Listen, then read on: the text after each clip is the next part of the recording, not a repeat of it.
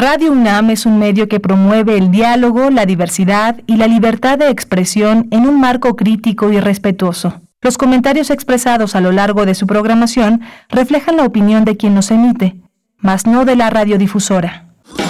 Radio UNAM presenta Primer Movimiento, El Mundo desde la Universidad. Buenos días, ya son las 7 con 3 minutos de la mañana. Hoy es martes, primero de noviembre. Inauguramos este onceavo mes del año 2022, saludándoles a través de las frecuencias universitarias, el 96.1 en la FM, el 860 de amplitud modulada y en la web www.radio.unam.mx en esta mañana que es día de todos los santos, de los muertos chiquitos. Pues estamos aquí en cabina, en vivo, con eh, un equipo que está del otro lado del cristal Rodrigo Aguilar en la producción ejecutiva, está Andrés Ramírez en los controles técnicos, en la operación técnica de la consola, Miguel Ángel Quemain en la conducción, pues aquí frente a frente, en presencial, a todo color, en la cabina de FM de Radio UNAM. Miguel Ángel, buenos días, ¿cómo estás? Hola Berenice, buenos días, buenos días a todos nuestros radioescuchas. Tenemos hoy un menú eh, muy interesante. Vamos a tener la, uh, la curaduría de Edith Citlali Morales, que continúa con la Catrina. Hace ocho días Edith Citlali ofreció una curaduría musical también vinculada con la festividad popular y clásica del Día eh, de Todos los Santos, el Día de Muertos, de, las festividades que iniciaba en noviembre, pero continúa en esta, en esta ocasión con, este, con esta celebración. Edith Tali Morales es violinista, es comunicóloga, es gestora cultural e investigadora musical. Después, recomendación literaria para ustedes. El mar está lleno de medusas es el título de la novela digital de Paola Carola, editora que tiene un club de lectura digital. Ella es editora y bueno, eh, con temas muy interesantes en torno, en torno a la digitalidad, a los jóvenes y en este caso también al amor y otros elementos ahí eh, que, es, que pues van apuntalando esta novela, que es un audiolibro también y que se encuentra en la plataforma de Bookmate. El mar está lleno de medusas. Vamos a conversar con su autora,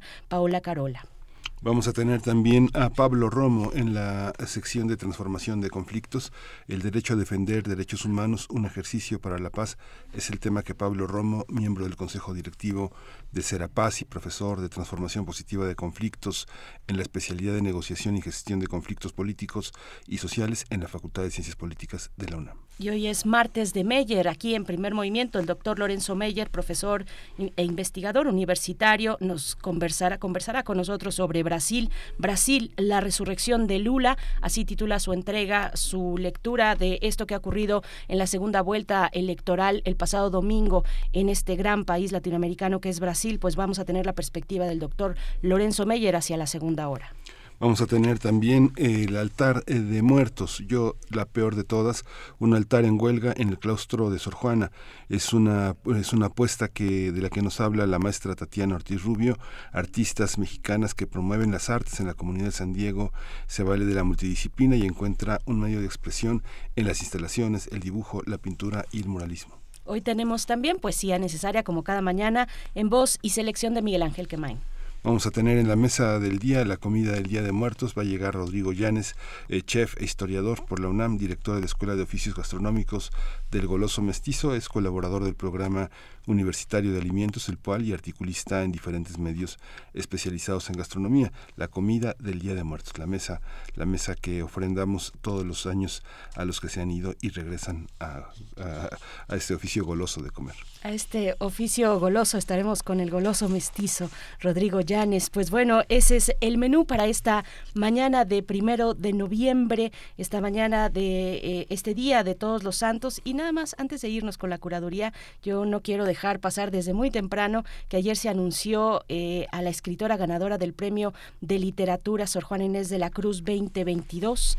Eh, qué gusto saber, qué gusto, bueno, a mí en lo particular, en lo personal, me da mucho gusto saber que este, este reconocimiento va para la escritora Daniela Tarazona, escritora mexicana, por su libro Isla, Isla Partida. Eh, a Daniela Tarazona ya la hemos tenido aquí en otras ocasiones, particularmente en el aniversario de Clarice Lispector. Daniela Tarazona pues tiene, tiene un libro dedicado, un libro bellísimo dedicado a Clarice Lispector y también de hecho hizo en licenciatura su tesis sobre Lispector y bueno, es muy recomendable, por supuesto, la obra de Daniela Tarazona que además tiene dos novelas, El animal sobre la piedra y El beso el beso de la liebre. Bueno, pues eh, ahí está anunciado ya este premio de literatura Sor Juana Inés de la Cruz 2022 para la escritora Daniela Tarazona. Es un, es un gusto eh, enterarnos de esta noticia. Es una mujer talentosa, una conocedora del trabajo editorial eh, y cultural también, con una presencia en suplementos culturales, tanto en México como en España. Y bueno, pues enhorabuena, querida, querida Daniela, bien merecido este reconocimiento. Desde que se anunció el día de ayer, pues los mensajes de toda la comunidad eh, cultural, de una buena parte de la comunidad cultural, dentro de la UNAM incluso también, porque ella eh, eh, tuvo una subdirección en la dirección de fomento editorial, el fomento a la lectura en la UNAM y, bueno, con, con, un trabajo importante dentro y fuera de esta universidad, recibió varios comentarios de merecidas felicitaciones por este, este premio, por este galardón, el premio de literatura Sor Juana Inés de la Cruz 2022 que ya veremos en la FIL Guadalajara, pues estará por supuesto ahí la autora Daniela Tarazona recibiendo este premio Miguel Ángel. Pues, pues interesante, hay que darle una vuelta a la obra de esta escritora, 47 años tiene Daniela Tarazona. Pues sí, felicidades para Daniela Tarazona, un premio que han recibido escritoras muy, muy, muy destacadas y este año pues para, para una mujer joven. Por supuesto, vamos con Edith Zitlali Morales, la música. Primer movimiento Hacemos comunidad con tus postales sonoras. Envíalas a primermovimientounam.gmail.com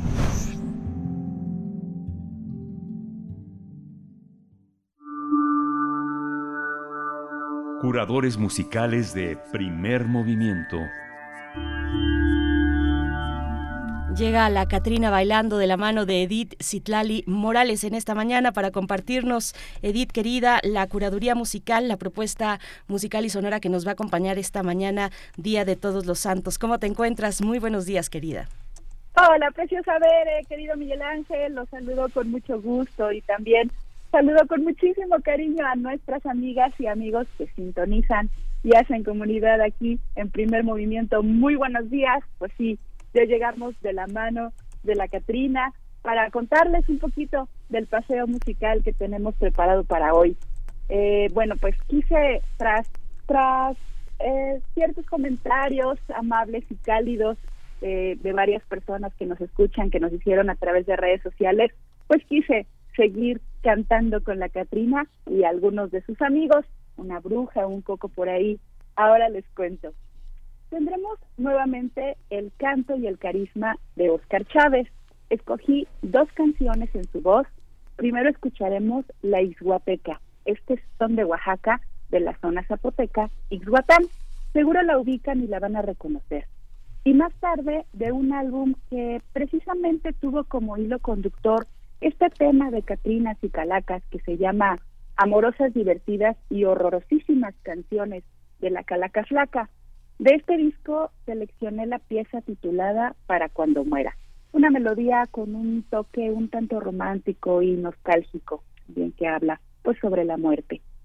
Cerca del final de nuestro programa recordaremos a Amparo Ochoa y la canción Viene la muerte echando rasero. Esta pieza está construida con un verso que va cantado, lo que llamamos el coro, y con versos recitados, las famosas calaveritas que son graciosas, divertidas, que no pasan de moda en esta canción, siguen estando muy actuales, muy vigentes. Y bueno, para comenzar, les decía hace un momento que además de la Catrina tendremos también como invitados a algunos de sus cuates en esta fiesta del Día de Muerto, de Muertos, pues otros personajes no pueden faltar.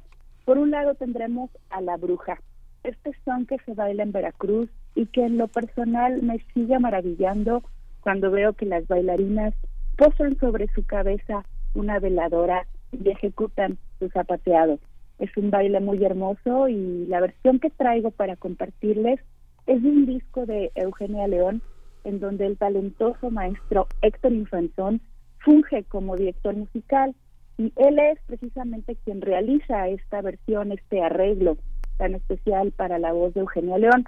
Disfruto mucho de esta fusión entre la pieza folclórica y el piano ayaceado de Infantón, los efectos del violín con glissandis en, notas armónicas. Vaya, creo que es un arreglo muy bien hecho, una versión muy bien lograda, una grabación exquisita, muy pulcra, de esta bella canción de la bruja.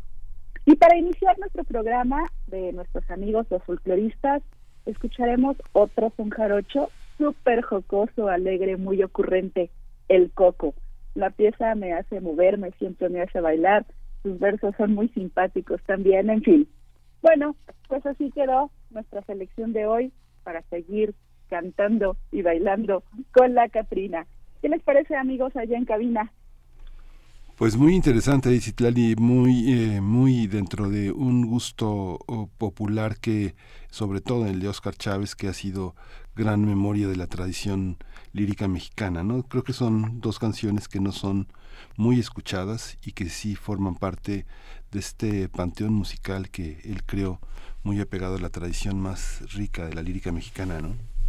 Así es, completamente de acuerdo como hablábamos, platicábamos la semana pasada, él se dedicó, dedicó gran parte de su vida a este rescate de, de las canciones de Guerrero, de las canciones de Oaxaca, de, muchos estados de, de, la República. Y sí, son canciones que desafortunadamente no se hicieron tan famosas como muchas otras, pero que también tienen una particular belleza. Pues todas ellas muy valiosas, querida Edith Citlali Morales. Te agradecemos que nos dejes con este ambiente musical para Día de Muertos y nos encontramos en ocho días. Te deseamos lo mejor en estas fiestas, en estas ceremonias y bueno, pues eh, a darle con todo en este mes de noviembre que ya empieza. Así es, querida Veré, muchas gracias. Y si me dan un chancecito más, yo sé que ustedes siempre dan lectura a los mensajes de nuestros radioescuchas que nos envían por redes sociales, pero quisiera enviar Saludos con muchísimo cariño a Alfonso de Alba, Flechador de Sol, a Refrancito, Rosy Laura, Rosario Durán, Miguel Ángel Gemirán, Carmen Valencia, Oscar Isidro Bruno y su hijito Benjamín, a Gabriela Toro, Fabiola Cantú, en fin, quisiera saludarlas a todas y todos. Sé que ustedes, Bere, Miguel Ángel, siempre, siempre sacan al aire los comentarios, pero quise también saludarlos de viva voz. Muchas gracias, en verdad, por su tiempo, por sintonizarnos, por sus palabras, su cariño sus mensajes me inspiran a hacer estas elecciones con alegría, con muchísimo afecto. Mil gracias de verdad. Pues que pasen una bonita celebración de Día de Muertos, coman panecito, dulce de calabaza, pero sobre todo mantengamos vivas nuestras tradiciones. Abrazo musical enorme, amigos. Hasta la próxima. Hasta la próxima, querida Edith. Bueno, a mí ya no me cabe un pan de muerto más, pero, pero reflexiones y música pues no, no paran en este espacio. Gracias, Edith. Vamos ahora sí con El Coco, los folcloristas.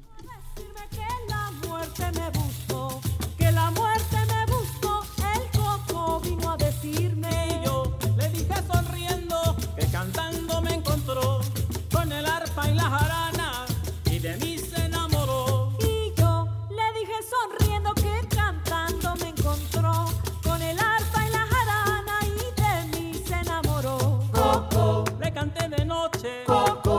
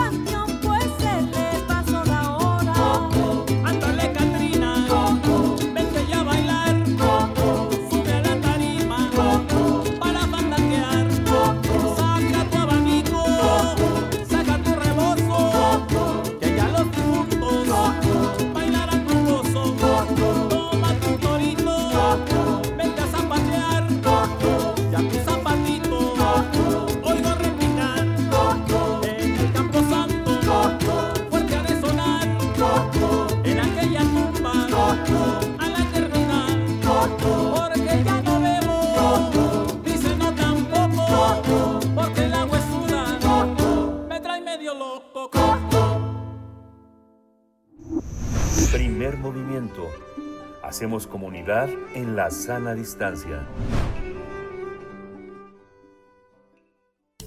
Toma nota y conoce nuestra recomendación literaria. Paola Carola estudió literatura en la Universidad de las Américas en Puebla. Además, durante años fue editora de uno de los grupos editoriales eh, más interesantes de habla hispana. Paola ha sido testigo de la evolución que tiene la presentación de libros. Bajo esa experiencia, considera que en esta era tecnológica la literatura digital atraviesa por un buen momento. La editora presenta El mar está lleno de medusas, una novela digital que permite al lector gozar de la literatura desde el celular o la tablet, así que se puede disfrutar de una lectura en el transporte, en la casa o en el gimnasio. El mar está lleno de medusas es un ejercicio de autoficción donde la joven escritora narra una historia de amor que involucra una boda y un divorcio, donde una mujer tiene sueños rotos, pero a la vez demuestra fuerza interior para salir adelante sola y reinventarse. reinventarse. Ese trabajo, dicen, es una forma de reírse del pasado y es resultado de un duelo afectivo, un tributo a las relaciones que se acaban. Así es, bueno, pues eh, para Paola Carola también es una reflexión sobre crecer y cometer errores, pero sobre todo lo que significa ser una mujer, una mujer joven, millennial en México. Vamos a conversar con ella, ya está en la línea, le doy la bienvenida. Paola Carola, bienvenida, buenos días. Hola Miguel Ángel, hola Berenice, buen día. Gracias, Paola Carola, bienvenida. Pues cuéntanos cómo, cómo llega a ti eh, esta, esta novela, cómo llega a ti la historia de este libro, qué hay, qué hay también de tu propia historia en él. Cuéntanos, pues, cómo, cómo fue el proceso creativo para ti, eh, Paola Carola. Pues mira, la verdad es que creo que escribimos para entendernos también, ¿no? Para intentar como ahí exorcizar algunas historias y como entender qué pasó, ¿no? Después de de 10 años de relación y después de haber como dinamitado muchas de las cosas que construí durante mis 20, como que hice este recuento como para entender qué era lo que, cuál era el balance después de todo, ¿no? Y poder como eh, intentar explorar una nueva versión de mí con expectativas propias y no tanto como en el cumplir, ¿no? Y un poco de esto va este libro, ¿no? Como de revisarme, pero también como de revisarnos como mujeres, ¿no? O sea, cuáles son las expectativas que nos ponen, cuáles son las cosas que se supone que debemos estar haciendo eh, a los 20, a los 30, a los 40, ¿no? Y creo que un poco es eso, ¿no? El, eh, la idea de, de que esa historia sea un espejo y que otras personas también se puedan reflejar en ella y no simplemente hacerla solo mía, ¿no? Esta, esta, esta manera de colocar en la escritura el duelo, ¿cómo, cómo lo lees? ¿Quién, quién, quién, ¿A quién responsabilizas de la narración y cómo se reparte a lo largo del relato? Mira, yo creo que, que algo que eh, me ayudó mucho en mi proceso de escritura fue el proceso terapéutico, ¿no? Yo eh, definitivamente no quería escribir una historia echándole culpa a nadie, ¿no? Ni a mí, ni a él, ni a nadie de los involucrados, porque creo que es eso, ¿no? Hemos leído muchas historias de desamor que tienen mucho enojo y mucho despecho. Y para mí era eh, también muy importante agradecer, porque generalmente cuando terminamos una relación solo nos quedamos con el enojo de los últimos meses, el último año, y se nos olvida por completo todo lo que pasó antes, ¿no? Y esta relación pues duró 10 años, ¿no? Enojarme con esa relación sería enojarme también con la versión que yo fui durante todos esos 19 a 29 años. Entonces, eh, más que responsabilizar a alguien, es eso, ¿no? O sea, es mirar con un poco más de ternura todo esto y pues los tropiezos que nos vamos dando al crecer con alguien, porque invariablemente cuando crecemos eh, con otra persona, con una pareja, desbloqueamos como niveles o, o, facetas de nosotras que desafortunadamente no podríamos de pronto acceder a ellos si no tenemos ese espejo que es alguien más, ¿no? Ese espejo que es alguien más. A ver, yo a mí me gustaría, Paola, que nos contara sobre, sobre cómo estás pensando y, cómo es tu descripción, cómo fue construir la descripción de una mujer millennial mexicana, eh, una mujer joven, bueno, o, ya entrando, digamos, en la adultez. Eh, ¿cómo, ¿Cómo fue, cómo, cómo fue para ti? ¿Cuáles son los referentes que, que vas desarrollando en la construcción de un personaje así? Porque, bueno, eh, una mujer joven, una mujer millennial mexicana Es un poco chocante el término, ¿no? Porque tiene que ver con, con, cuestiones eh, de marketing y comerciales y demás que de pronto pues nos pueden chocar un poco, pero, pero bueno, está ahí ese término, por eso lo empleo y está en tu propio libro también. Eh, pero, pero ¿cómo lo vas construyendo en medio de un país pues con tal, tal diversidad como, como es el, el país nuestro, Paula? Mira, eh, yo he leído mucha literatura estadounidense. A mí, eh, pues muchas de mis lecturas tienen que ver con eso, ¿no? Y algo que me preguntaba todo el tiempo cuando leía esto, eh, con lo cual definitivamente no nos sentimos completamente identificadas, más que, bueno, en cuestiones emocionales o afectivas.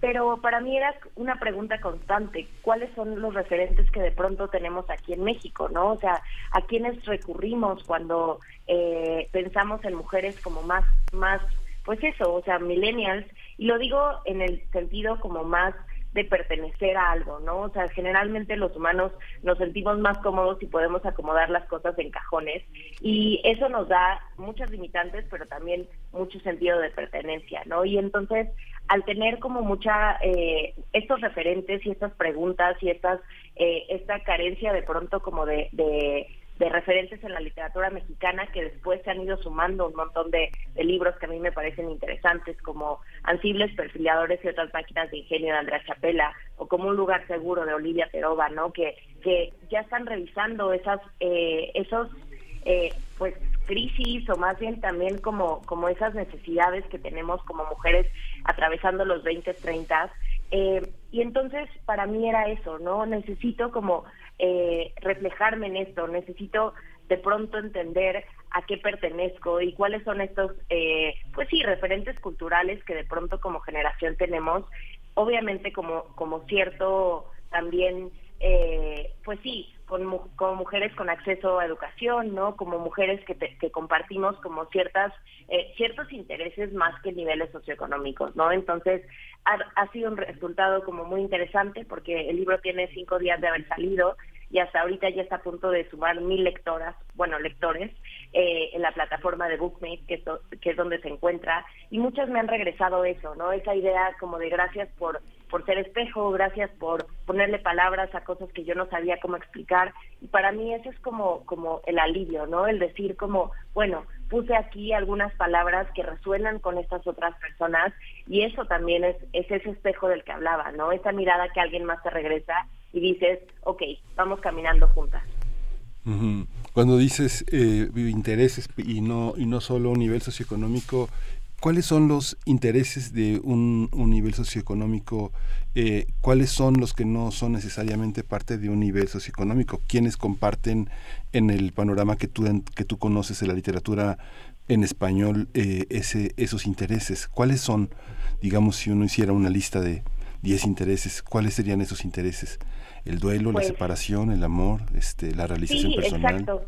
Yo creo que, eh, pues, principalmente la búsqueda de una misma, ¿no? Creo que también somos una generación que tiene tanta esta, eh, pues sí, como como lo dijo Berenice hace un momento, ¿no? Resulta chocante porque además entró en un momento a la conversación en la cual como hay los millennials, ¿no? Este, lo quieren todo, pero al mismo tiempo, no, que era una conversación que estaba vigente hace 10 años. Ahora afortunadamente ya los centennials son los que están acaparando esa conversación, pero eh, siento que, que era eso, ¿no? O sea, como eh, tienes que tener un trabajo estable, pero al mismo tiempo no duras nada en el trabajo, ¿no? Eso es como una constante y tus papás te dicen todo el tiempo como, eh, búscate un trabajo donde puedas hacer carrera, ¿qué pasa si no quiero la carrera, no? Búscate un lugar donde te puedas como, como establecer, ¿qué pasa si quiero moverme porque el trabajo mismo me está pidiendo moverme? Eh, búscate una pareja con la que hagas una familia, ¿qué pasa si la familia solo es de dos personas y no necesariamente dos personas del mismo género, ¿no? O sea, creo que son todas esas preguntas que van un poco más hacia el interés de romper un molde, no porque el molde eh, quiera ser como como contestataria, sino más bien porque ya el molde se siente apretado o el molde ya no coincide con estas reglas con las que hemos ido creciendo. Además porque fue una, fuimos una generación que creció con el Internet, más no nació con él. ¿no? O sea, eh, nos desarrollamos en los 90, 2000, donde el Internet estaba empezando a entrar, pero no pero sí sabemos la vida que existe antes de esto, ¿no? Entonces, creo que estas cosas eh, nos permean como generación, te digo, no nada más como intereses, digo más bien no nada más como nivel socioeconómico, sino como intereses y referencias en común que, que de pronto vamos encontrando a partir de abrir conversaciones. Paola, eres una cibernauta, además, eh, tienes, eh, pues eres conocedora de las redes sociales, de las tendencias. Empezaste con MySpace. Yo te voy a decir, bueno, yo soy como all millennial, yo estoy eh, en un poco en la bisagra, pero, pero sí reconozco y, y, un poco me interpela cuando, no necesariamente a mí, pero sí como generación, cuando dicen que de todos nos, de todos nos quejamos, que le rehuimos al dolor, a la menor provocación y todos estos, pues estas características características que se le han atribuido a una generación que está interconectada, que tiene, bueno, que está en ese rango de edad, a lo que llamamos millennial, pues, eh, pero, pero bueno, que nos cuentes un poquito de cómo, de cómo el ambiente digital ha ido eh, cincelando, ha ido moldeando tu propia perspectiva de la literatura, porque es un libro además que, que, que tiene, mm, tiene pues un formato, un formato, una manera muy que, que podemos relacionar identificar mucho con las redes sociales, con cómo escribimos en redes sociales. Eh, tiene una narrativa, hay un desarrollo de una historia, pero también tiene estos pequeños, eh, estas pequeñas frases a manera como de bullets, eh, unas frases que podemos encontrar en, redes sociales donde el texto tiene que ser corto, tiene que ser preciso y tiene además que rematar con algún tipo de, chiste o, algún tipo de graciosada, en fin, para distensar. A ver, cuéntanos, redes sociales y, escritura en tu caso. Bueno, primero agradezco mucho que hayas notado todos estos matices porque sí, eh, definitivamente yo cuando alguien me dice como, bueno, sobre todo hace unos años que me decían, es que tú quieres ser famosa en el Internet, ¿no? Y era como, no, para mí es muy natural escribir en Internet porque lo he hecho desde que tengo 16 años, ¿no? O sea, MySpace abrió un, un portal, pero bueno, después lo hizo Fotolog, después lo hizo Blogspot, después lo hizo Instagram, Facebook, ¿no? O sea, va sumando redes sociales porque si eso es lo que te gusta hacer, si te gusta escribir en internet para quien quieras, ¿no? No estás pensando en un lector específico, pero te vas afinando, ¿no? Como que vas descubriendo con quiénes tienes afinidades y entonces eh, ya tienes un, ya empiezas a, formar una lectora en mente, ¿no? Y yo hablo mucho de lectoras porque son mujeres las que me han leído desde hace varios años, ¿no? Entonces, para mí la escritura en internet significa mucha libertad, muchas también mucha mucha presión también porque empiezas conforme vas eh, profundizando en el internet vas empezando a leer pues blogs vas empezando a recibir newsletters vas empezando a, darte cuenta de que es un mundo pues también con muchísima competencia no donde realmente las comunidades son importantes porque se, porque se identifican contigo porque dicen ella tiene un perro que a mí me gusta yo quiero yo quiero estar cerca de esa persona no y creo que es eso, es desde un lugar muy humano y no tanto desde un lugar como mucho más eh, solemne, como suele ser la literatura en físico, ¿no? O sea, eh, y yo lo digo como lectora, como estudiante de literatura que tiene un librero muy vasto, ¿no? O sea, y digo, también el Internet es un espacio donde tienes cinco minutos para leer y te, te revisas eh, la columna de tu última blogger favorita, ¿no? O revisas la cuenta de alguien que te identificas eh, precisamente por estos intereses. Y para mí el salto a escribir en digital, ahora sí que a ser publicado en digital específicamente, implica también una naturalidad en el proceso, ¿no? O sea, no, no te estoy pidiendo que vayas a comprar un libro, lo cual te agradeceré mucho en caso de que suceda, pero eh, es solo cambiar como de Instagram nos pasamos a esta otra plataforma, y la verdad es que tenía obviamente como, como nervios de cómo iba a ser recibido, porque, insisto, eh, quienes leemos queremos el producto en físico, pero ahorita, como, te, como les decía, los números están eh, incrementando y las, las eh, reacciones en tiempo real, las reseñas, las, lo, lo, que se comparte en redes, me parece que eso es muy congruente con todo lo que yo he creado poco a poco desde que existe el Internet en mi vida, ¿no? Entonces, siento que es una manera en la que vamos reemplazando algunas de las, de las estructuras eh, que nos limitaban a cómo se escribe, que eso es algo que yo también comparto mucho en los talleres y en los clubes de lectura que imparto, que no nada más necesitamos esperar al sello de aprobación de la editorial para comenzar a escribir, sino empieza a crear una comunidad desde tus espacios de, de escritura en Internet y poco a poco vas caminando. Y yo siento muchísimo eh, orgullo y privilegio también de decir que mi libro nació con lectoras, ¿no? Porque ya había ahí algunas, eh, algunas, varias mujeres que estaban esperando esto. Y eso para mí es así como, como ver en tiempo real cómo se ha ido, cómo ha ido evolucionando este proceso. Es que eso que dices es, eh, es, digamos, un, un, severo cuestionamiento a la, a la cuestión editorial, digamos, parece que estamos en un tiempo en el que hemos descreído de muchas cosas. Las editoriales ya no son ninguna, ninguna, ningún, ningún punto privilegiado para confiar en que le van a ofrecer algo, eh, algo a sus lectores que valga la pena. Sobre todo van a ofrecer algo que van a comprar pero la literatura suele generarse, la literatura que hemos leído hace muchos años, muchas décadas atrás, se genera como parte de un acuerdo, un acuerdo comunitario que construye una tradición. En las editoriales hay escritores, no hay mercado, no hay mercadotecnia, sino escritores que apuestan a una forma de escribir y a una tradición que está en la traducción y que está en los nuevos, en los textos inaugurales de nuevos autores y de autores consagrados que se animan a, premiar a la editorial con sus textos. Eso que tú dices, este libro ya nació con lectoras, implica que hay una aceptación de una comunidad que se identifica con lo que escribes y una también tal vez que lo que lo que, se inspira en ello. ¿Cómo, ¿Cómo se da? ¿Cómo observas este proceso? ¿Hay que seguir creyendo en las editoriales o hay que fundar unas nuevas? Mira, eh, desde mi lugar como, como editora y desde haber trabajado en, en un espacio editorial, eh, pues ves muchas cosas, ¿no? Todavía, por supuesto, que hay personas que apuestan al todo por el todo en ciertos eh, pues sí, ciertas, ciertas voces que están apareciendo, pero también tenemos que pensar en el momento actual de la, de la industria, ¿no? Eh, ante la crisis durísima que tenemos con el papel, que realmente cada vez es más, es más preocupante. En 2020 era preocupante, pero en dos, al, así como en la víspera del 2023 ya se están planteando muchísimas cosas, ¿no? Entonces, creo que no nada más es la industria como, como modelo, sino todo lo que afecta, ¿no? Cómo se forman lectores, cuáles son los puntos de venta, cuáles son los, los materiales con los que se hace el, papel, el, libro, ¿no? ¿Cuál es también eh, la parte complicadísima de tener un tiraje en una bodega que no vendió?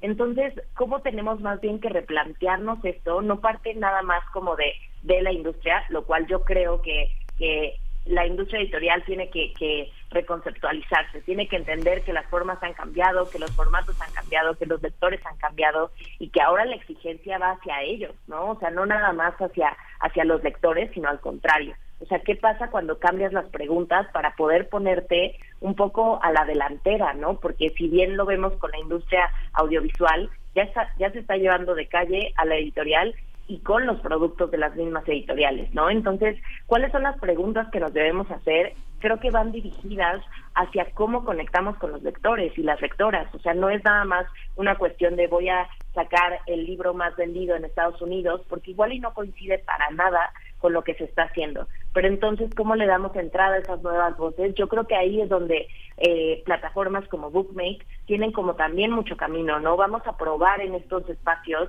y, y hacer un ejercicio también como de replantearnos los libros desde lo digital, no nada más como una prueba, sino como un ejercicio que de ahora en adelante también tiene que ser una práctica normal, ¿no? Y eso va formando nuevos lectores, va formando también eh, va, va desatorando también algunos engranajes que ya están atorados por allá y se van poniendo también un poco a la par con tecnologías y con maneras, formatos de lectura. Sí, Bookmate tiene esa característica de ser una plataforma donde uno encuentra eh, eh, los libros, pero además es una apuesta editorial, ¿no?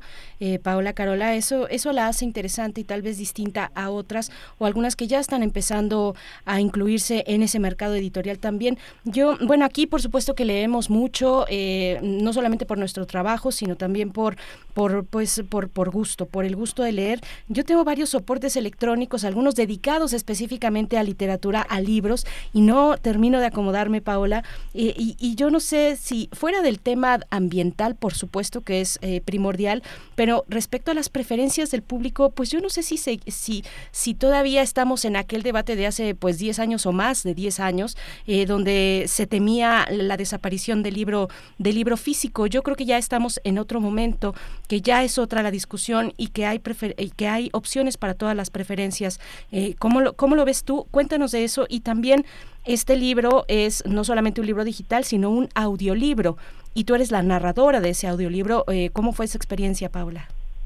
Mira, eh, yo soy una clavada como de los datos y como de la, de la, pues sí, me, me interesa mucho analizar la industria editorial porque me parece un fenómeno, pues digno de, de, estudiar, sobre todo como editora y como estudiante de literatura, ¿no? Y sobre todo, esto que dices me parece muy atinado, ¿no? Ya no estamos en el tema de la muerte del libro físico, por supuesto que no. O sea, siempre va a existir algo, pero lo que les decía, ¿no? O sea, de pronto vamos a estar obligadas a tener que cambiar formatos porque ya no va a haber tanto tiraje, ¿no? O sea, porque precisamente las editoriales van a tener que pensar en las apuestas mucho más sustentables y no nada más como que me baja los costos de producción, ¿no? Entonces, un poco hacia ese lugar, pienso que eh, los formatos y las distintas plataformas de, de, de literatura o de lectura tienen que entrar de una manera como eso, como muy natural, y yo lo pienso simplemente en momentos del día, ¿no? Y aquí van como los bullets, como, como decías hace rato,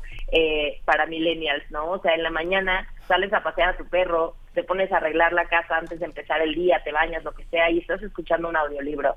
Y después estás esperando en la fila del banco, estás en el transporte público y puedes sacar tu teléfono o tu o dispositivo de lectura para poder leer y no tener que andar cargando el libro. Pero quizás ya en la tarde, que estás como mucho más tranquila, mucho más ya en tu lugar, pues sí sacas tu libro y entonces empiezas como, como a leer en eso, ¿no? Y entonces ahí te das cuenta de que el pretexto de no tengo tiempo para leer es justamente eso, un pretexto, porque la lectura se puede insertar de maneras muy distintas y obviamente hay contenidos y hay libros para cada uno de estos momentos, ¿no? No nada más es como, como, bueno, voy a leer este tal Moby Dick eh, en audiolibro, porque igual y no entiendes nada, ¿no? Pero si escuchas, no sé, un, un libro de no ficción que se parece mucho más a un podcast que a una narración literaria, pues entonces quizás eh, conectas más ahí. Y también otra cosa que pienso mucho con los audiolibros, eh, la tendencia va muy alta, sobre todo en las cifras de la industria estadounidense, hacia la narración de los mismos autores porque los lectores se dan cuenta de que no hay mejor entonación y no se presta a ninguna duda que el mismo autor, ¿no? Y lo pienso por la experiencia también de lectura de libros como de Paul Auster, por ejemplo. Paul Auster te narra un libro de 800 páginas en audio, resulta una experiencia bastante tediosa porque la voz de Paul Auster es mucho más lenta, es mucho más pausada, pero coincides muchísimo con que estás escuchando lo de la voz del autor, ¿no? Entonces, creo que es una manera también de combinar y abrirnos a experiencias, ¿no? Que esa es como la palabra clave. ¿Cuál es la experiencia que estás buscando en tu lectura? Y a partir de eso, también como acercarte al formato indicado. En este, en este sentido, digamos, la multiplicidad de posibilidades de lecturas que hay eh, eh, generan una idea que eh, no sé, yo pienso, por ejemplo, la confianza que en el pasado tenían algunas editoriales que se volvieron totalmente comerciales, sobre todo las que tienen su base en España y algunas editoriales independientes eh, mexicanas que lo que son es un adoratorio de algunas eh, editoriales europeas, ¿no? que es que han, han, editado autores que han tenido como mucho reconocimiento, mucho éxito en Europa y han sido traducidos al español. Pero están también los autores eh, que hacen sus propias ediciones y los que entran en las redes sociales con sus propias páginas y sus propias comercializaciones. ¿Cuál es el criterio? ¿De verdad, el criterio de verdad son los lectores que les guste? No sé, digamos, tú abres diciendo mil lectores, ¿no? Digamos, ya Octavio Paz hubiera soñado tener mil lectores para un libro como Árbol Adentro, que después de diez años de no haber escrito poesía, venía de publicar Vuelta y publicó Árbol Adentro, y no podía vender mil, mil libros, a pesar de que estaba, estaban las conversaciones en Televisa con Octavio Paz. ¿Cómo, cómo, entender, ¿Cómo entender eso? Digamos que seguimos este, con revistas y publicaciones con mil libros de mil tirajes. Alguien que tiene un tiraje de mil, de mil libros es un éxito. ¿Cómo entender eso? Tengo mil lectores en la web, no tengo mil lectores en papel. ¿Cómo, cómo compaginar eso? Yo creo que eh, algo que reflexiono mucho, muchas veces es que el peso de las historias tiene que ser el que gane, ¿sabes? Y quizás suene muy romántico, quizás es como, como esta idea idílica de eso, que una historia triunfe, ¿no? Pero creo que a veces es eso, darle un poco más el peso a que las personas elijan eh, la historia y la, y la eligen en donde vaya a estar, ¿no? Y de pronto hay éxitos comerciales que empezaron en una plataforma de autopublicación en Internet y algún editor eh, astuto o algún editor astuta dijo, a ver, vamos a publicarla y el éxito sigue, ¿no? Entonces, creo que también el entender eh, el concepto del lector cambió muchísimo después de la pandemia y, y ustedes lo saben porque eh, han visto clubes de lectura, han visto la manera en la que ahora se está leyendo también a muchas mujeres, que eso también me parece importantísimo. Eh, todas estas cosas, como que los lectores y las lectoras se han vuelto como mucho más multidisciplinarios, ¿no? Al menos una vez más, y disculpen mi, mi, por pecar de millennial, pero quienes, quienes estamos justamente leyendo en muchos formatos, el grueso de esa, de esa, de ese porcentaje es una generación entre 25 y 45 años, ¿no? Ya después empiezan a costar un poco más de trabajo eh, decirles, a ver, estos, los, estos son los pasos que hay que hacer, y lo hacen, ¿no? Pero ¿qué es lo que los convence? La historia. ¿no? O sea, no lo van a hacer por un libro que salió ayer que tiene un tema X, sino a mí me gusta o quiero leer porque coincido con esta historia, ¿no? Entonces, eh, preguntémonos por autores así como enormes como Ángeles Mastreta, por ejemplo, si ella decidiera publicar en digital, la gente migraría digital. ¿Por qué? Porque es el poder también como de esas historias y de esa manera de conectar lo que está cambiando un poco más esa manera de involucrarse y de interactuar con los con los autores y con las voces con las que has coincidido o te gustaría coincidir a partir de ciertas temáticas. Yo creo que un poco les digo pecando de cursi, pero va un poco más hacia hacia eso, ¿no? Entonces que es lo que nos, nos obliga también a, a, las personas que escribimos a eh, publicar o, a, cómo pensamos estos temas, también pensar en, en esas historias. Ya, o sea, desafortunadamente ya no es nada más escribir por escribir, yo creo, eh, y lo vi también como, como editora, sino también tener un, concepto antes de, ¿no? Una experiencia de lectura, una manera en la que te puedes ir involucrando, eh, llámese de muchas, eh, no sé, o sea, en mi libro pongo recomendaciones de libros, pero también pongo recomendaciones de música, también recomiendo películas, ¿no? No nada más te vas con un libro leído, sino con 15 libros más que quieres empezar a leer después de, de esta lectura. Pues muchas gracias, Paola Carola, por esta, por esta charla que está muy interesante. Eh, bueno, pues el mejor de los caminos para el mar está lleno de medusas. Te encontramos en arroba Paola Carola, Carola con C, eh, así en tus redes sociales. Pues gracias por, por esta charla y enhorabuena por esta primera publicación, Paola. Hasta pronto. Les agradezco mucho. Hasta luego, buen día. Hasta luego. Buen día. Vamos a ir con música. Son las 7 con 46 minutos de la mañana a cargo de Oscar Chávez. Este son de Oaxaca, la Ixcuateca.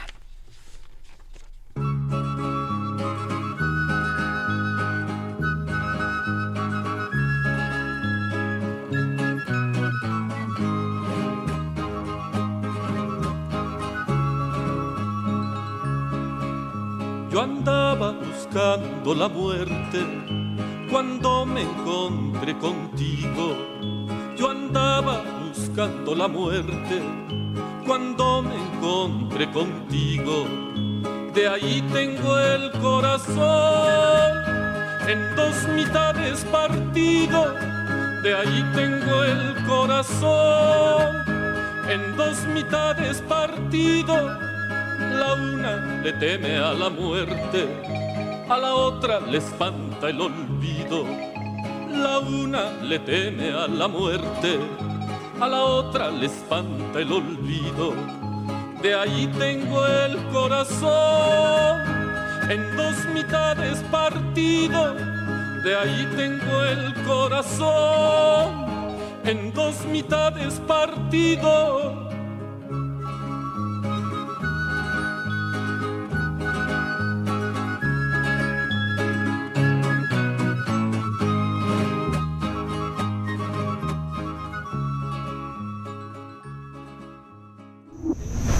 Movimiento.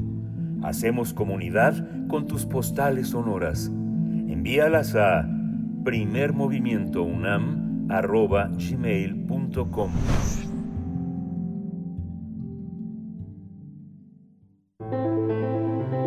Transformación de conflictos. El derecho a defender derechos humanos, un ejercicio para la paz. La propuesta de esta mañana con Pablo Romo, miembro del Consejo Directivo de Serapaz, profesor de Transformación Positiva de Conflictos en la Facultad de Ciencias Políticas y Sociales en la especialidad de Negociación y Gestión de Conflictos Políticos y Sociales. Gracias por estar esta mañana. Pablo Romo, te saludamos con mucho gusto, esperando que te encuentres muy bien. Desde acá, desde cabina, Miguel Ángel Quemain y Berenice Camacho, ¿cómo estás? Qué gusto de escucharles. ¿Cómo están? Buenos días. Muy bien, Pablo. Mucho gusto de escucharte también. Qué maravilla. Bueno, pues me, es que me da mucho, mucha alegría eh, reencontrarme después de, una semanita que no estuve por ahí porque justamente me encontraba en la plataforma de eh, Frontline Defenders en Dublín en un encuentro sobre con defensoras y defensores de derechos humanos. Creo que el tema eh, es muy importante por eh, para la construcción de paz, porque es el eslabón más débil de la cadena para construir la paz.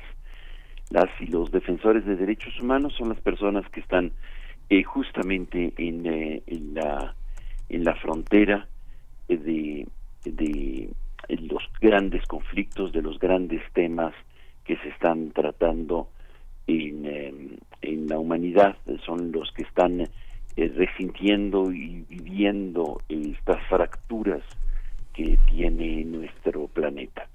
y las fracturas sociales, económicas, políticas y socioambientales. Me parece que este hoy hablar de los y las defensoras es un tema fundamental para la construcción de paz. Son eh, las personas que se dedican fundamentalmente a la a, la atención de, los derechos más básicos. Son las personas sensibles, según la definición que de la Declaración eh, Universal sobre los de las personas defensoras, son eh, aquellas personas que individual o colectivamente, estoy citando, promuevan o y procuren la protección y realización de los derechos humanos de manera pacífica el eh, mandato eh, de, la relatora especial para atender a estos defensores es eh, un mandato para subrayar la actividad de las y los defensores de derechos humanos. En el fondo son todas aquellas personas que se autoinscriban como defensoras y que no necesariamente profesionalmente se dediquen al trabajo de la defensa de los derechos humanos sino son aquellas personas que están eh, defendiendo algún derecho, el derecho a la libertad de expresión, el derecho a la, este, al medio ambiente, a una, eh, a la salud, a la educación, cualquier derecho eh, puede ser defendido por un ciudadano, ciudadana, y se convierte así en persona defensora. Esto es importante porque eh, hay quienes consideran que solamente los profesionales, aquellos que viven de defender derechos, son eh, las personas defensoras. Y no es así. Fundamentalmente son aquellos que sensibles frente a la realidad y ante el conflicto, eh, alzan su voz, ponen el cuerpo, como dirían, algunos para, para decir no a alguna arbitrariedad y poder eh, hacer activo el, eh, el, derecho a las personas en, eh, en cualquiera de las circunstancias. El día de hoy, justamente, bueno, mañana tenemos el Día de Muertos y me llama la atención que eh, Servicios para una Educación Alternativa, Educa, de Oaxaca, hace un listado eh, que me parece que es muy importante para que nuestro auditorio lo conozca, sobre las personas que han sido asesinadas en los últimos años eh, y que hace una memoria de ellas y ellos, sobre todo en el contexto del Día de Muertos. Eh, hace una ofrenda virtual eh, y una list, un listado sorprendente, porque creo que es fundamental subrayar que en México es uno de los países en donde más eh, crímenes para en contra de personas defensoras de derechos humanos eh, se cometen. De hecho, el recuento que hace Educa es de 135 personas que han sido asesinadas por su labor como personas defensoras de derechos humanos. La lista es eh, enorme, es eh, muy sorprendente y muy eh, triste. Creo que de alguna manera en estos días tan significativos para nuestro país, en donde recordamos a nuestros seres queridos, nuestros ancestros y ancestras, tener memoria de las personas que han dado su vida por la defensa de algún derecho humano, me parece que es un gesto fundamental de reconocimiento, sobre todo porque estas personas han trabajado por un mundo mejor para que exista y se construya, se consolide la paz. la lista va desde Samir Flores hasta el último, que es... Eh, eh, exactamente. Eh, eh Filogonio, ¿verdad? Filogonio Martínez, Merino, que fue asesinado en Paso de la Reina, un excomisionado, eh, eh, excomisariado ejidal de Paso de la Reina, por defender el Río Verde. Este, me parece que nuestro auditorio eh, podría hoy consagrar unos, unos minutos para para la reflexión de estas personas que dan su vida y por un mundo mejor, por tener paz, por tener justicia, por tener vigencia de los derechos. Tenemos en la lista de 135 personas y personas notables, eh, a veces desconocidas, a veces invisibles, que dan su vida por, eh, por la verdad, por ejemplo, tantas activistas eh, por el derecho a la verdad, que están en la búsqueda de sus eh, seres queridos desaparecidos. Tantas personas activistas de la comunidad LGBTI más que eh, han dado su vida por eh, en cuestiones de, expresiones de odio en este país son tan frecuentes. Es muy impresionante esta lista en la cual yo invito que conozcan nuestro auditorio. Y también invitaría yo que este día de reflexión sobre nuestros seres queridos que han dado la vida eh, por un mundo mejor, por la paz, y, nuestras ancestras y ancestros y nuestras personas defensoras de derechos humanos den una mirada a la página de Global Witness, que es una eh, organización que se dedica fundamentalmente a la protección de personas defensoras de derechos ambientales. Y hoy por hoy, sobre todo para la nueva generación, los más jóvenes, las más jóvenes, eh, que pongan su atención y que apoyen estas acciones de la defensa del planeta, fundamentalmente porque es a ellos a quienes les va a tocar eh, las grandes batallas, las grandes luchas por el medio ambiente, por los ríos, por el, agua, por el Amazonas, por el oxígeno. Y creo que esta organización, Global Witness, em, eh, pueden eh, eh, encontrar mucha información sobre diferentes campañas que se están haciendo en orden a la, a la protección del medio ambiente y que personas concretas, específicas, como Berta Cáceres, han dado la vida por, por, la, por la defensa del medio ambiente. Frente a los grandes corporativos que no tienen piedad, que no tienen ningún tipo de prurito de, eh, de atacar a las personas en orden a acumular más riqueza y devastando el medio ambiente. Eh, es importante hoy, en, este, en esta fecha, tener los presentes, tenerlas presentes y si tienen aún más tiempo, porque quizá pueda ser para muchos un día feriado, eh, que se eh, que conozcan el acuerdo de Escazú. El acuerdo de Escazú es un es un acuerdo de reciente data que nos eh, presenta cómo los las personas y los las y los defensores de derechos ambientales eh, pueden ser protegidos. Es para las Américas es un eh, es, un acuerdo con carácter vinculante para México, el cual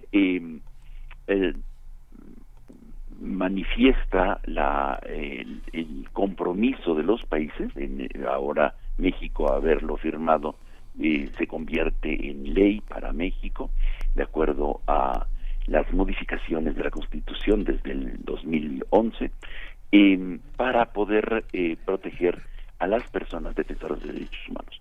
Este, este acuerdo de Escazú protege y promueve los derechos humanos a la igualdad, la no discriminación y en especial aquellas personas y grupos, porque también colectivamente se puede defender los derechos humanos, en situaciones vulnerables frente a, a los grandes corporativos, los grandes megaproyectos que están destruyendo el medio ambiente. Este acuerdo de Escazú es un recurso jurídico hoy vigente y vinculante para México que puede ser fácilmente utilizado para invocar la protección de personas defensoras y así generar un espacio de derecho y construcción de paz.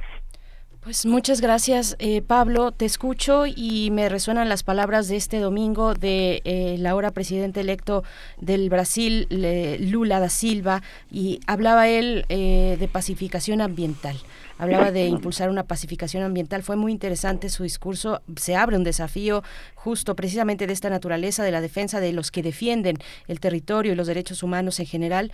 Eh, para el caso de la Amazonía, pues será muy importante mantenernos atentos, atentos y observantes también a lo que ocurre por allá, tal, tal como ocurre también en nuestro país. Te agradecemos ponerlo en la, en, en la discusión esta mañana, en la reflexión nuestra para este camino de construcción de paz que siempre, que siempre nos propones y que estás impulsando. Pablo Romo, muchas gracias. Muchísimas gracias. Hay que estar atento de los acuerdos del agua, sobre todo en la región de Coahuila, en Saltillo específicamente, eh, porque es un tema fundamental, la defensa del, del agua, la defensa del derecho al agua, va a ser eh, un motivo de conflictos y de guerras.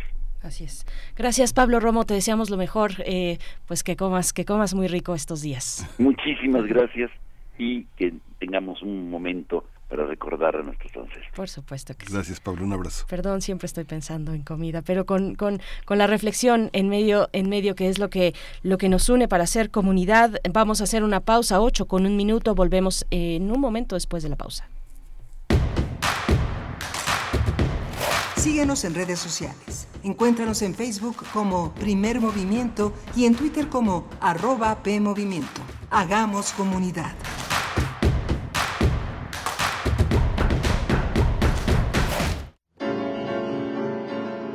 Con toda su extensión, el arte no deja de tener barreras. Hay mentes para las que una sola disciplina no es suficiente. Trans indisciplinados. Cuatro sesiones sobre artistas que saltan las barreras disciplinares. Dibujantes devenidos músicos, músicos devenidos narradores, o marionetistas o ensayistas, o traductores o editores y de vuelta al dibujo. Radio UNAM te invita a tomar el taller de conocimiento y apreciación estética, impartido por Otto Cáceres. Solo cuatro sesiones, 19 y 26 de noviembre y 3 y 10 de diciembre, de las 11 a las 13 horas, en la sala Julián Carrillo de Radio UNAM. Informes e inscripciones a cursosrunam.com arroba gmail.com. Radio UNAM, experiencia sonora.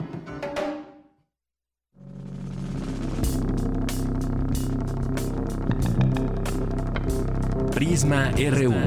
Relatamos al mundo. Un informativo con visión universitaria. Noticias, análisis, debate. Prisma RU. Conduce Deyanira Morán.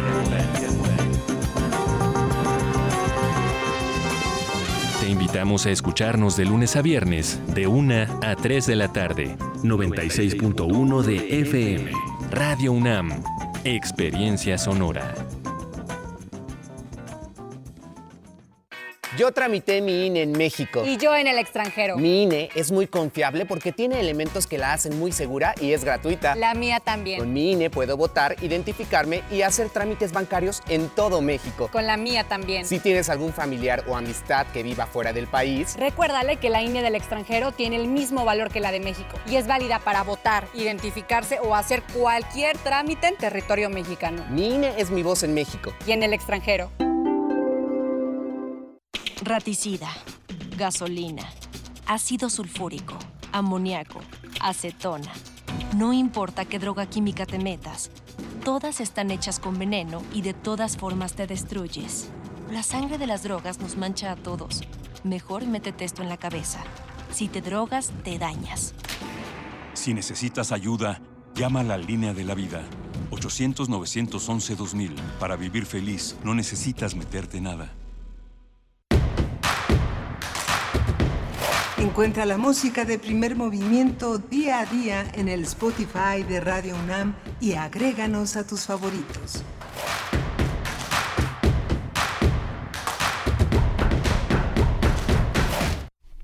Hola, buenos días. Son ya las 8 de la mañana con 4 minutos en este nuevo horario, más eh, con una hora que hemos recuperado de, de, sueño en este primero de noviembre, un día festivo para muchos, un día de un duelo que nuestra cultura convierte en un duelo reconciliador de una manera muy, muy, muy interesante, una oportunidad para, para eh, reelaborar, para reelaborar todas las pérdidas que son en realidad ganancias, transformaciones, metamorfosis en las que nos enfrentamos en estos grandes duelos. Rodrigo Aguilar está al frente de la producción ejecutiva, Andrés Ramírez está operando la cabina el día de hoy y mi compañera Berenice Camacho del otro lado, del otro lado de la mica.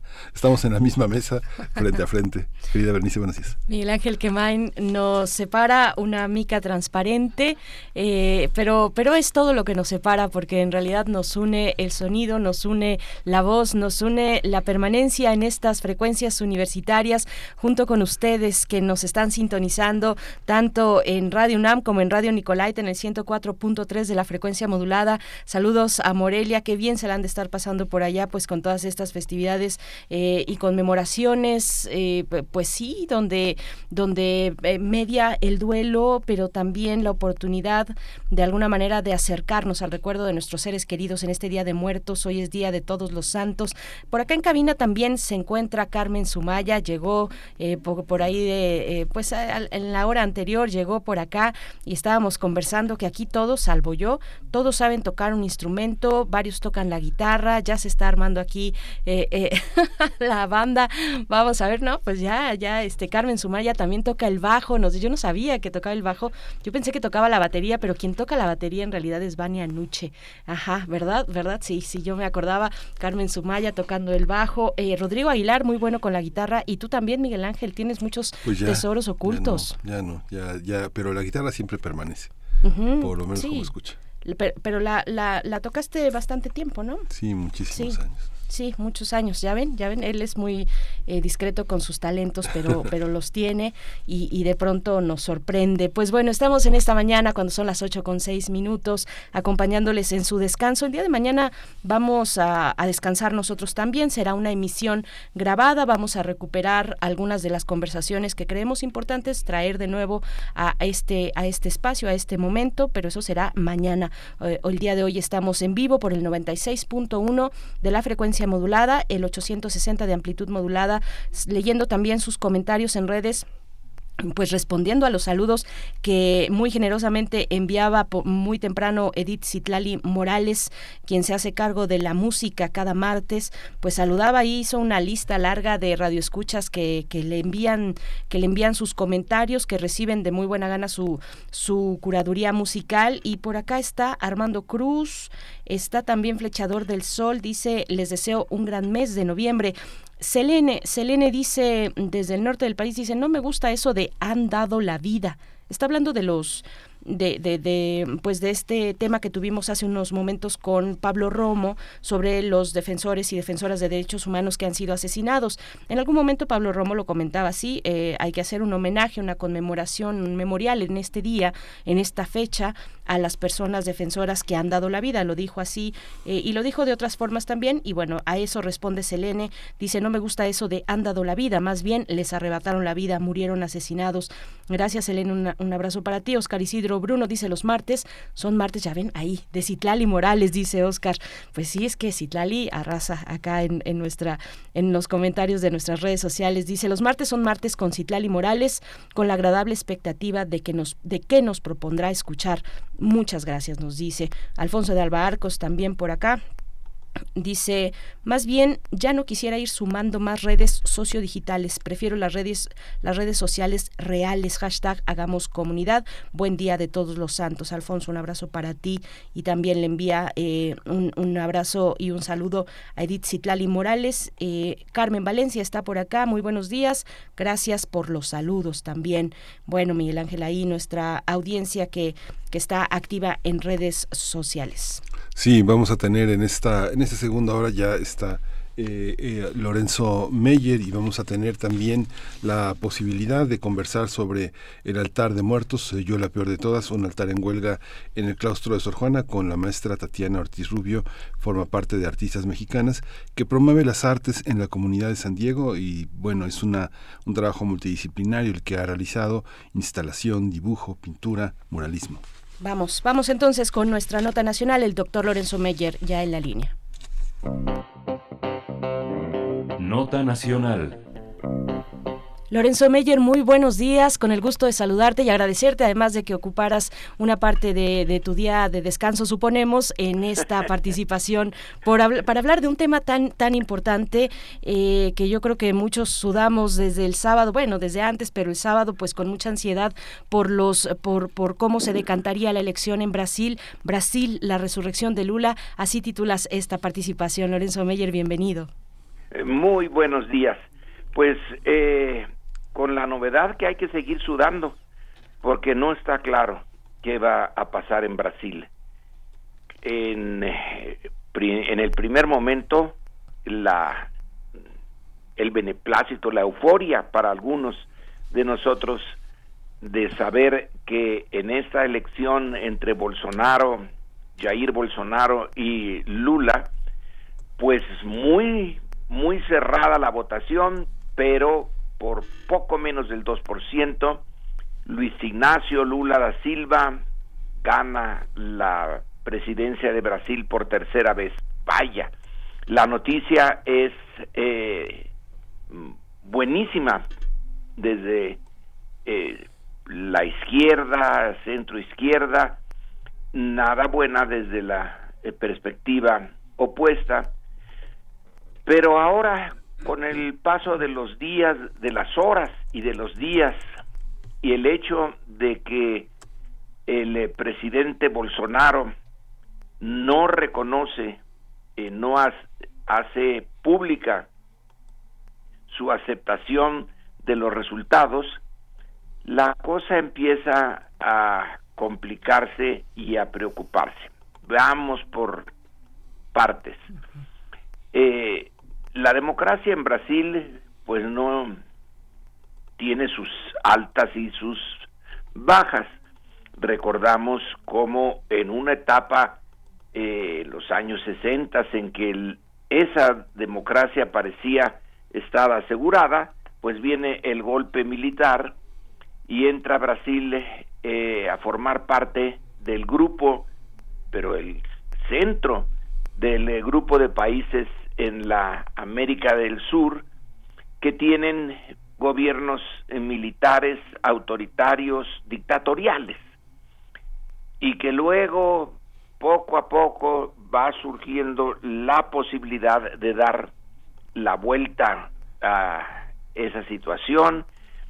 Vienen eh, la etapa de eh, Lula con sus tres intentos frustrados de llegar a la presidencia y al cuarto por fin eh, lo logra y tiene América Latina a un presidente muy sui generis, un presidente que viene de las clases más pobres de Brasil, que es un obrero, que de obrero pasa a ser líder sindical, de líder sindical pasa a crear el Partido de los Trabajadores y con ese partido eh, de izquierda va formando una base sólida eh, electoral, social, llega a la presidencia y tiene la suerte, la enorme suerte de que en ese momento las exportaciones de Brasil van subiendo en eh, demanda y en valor.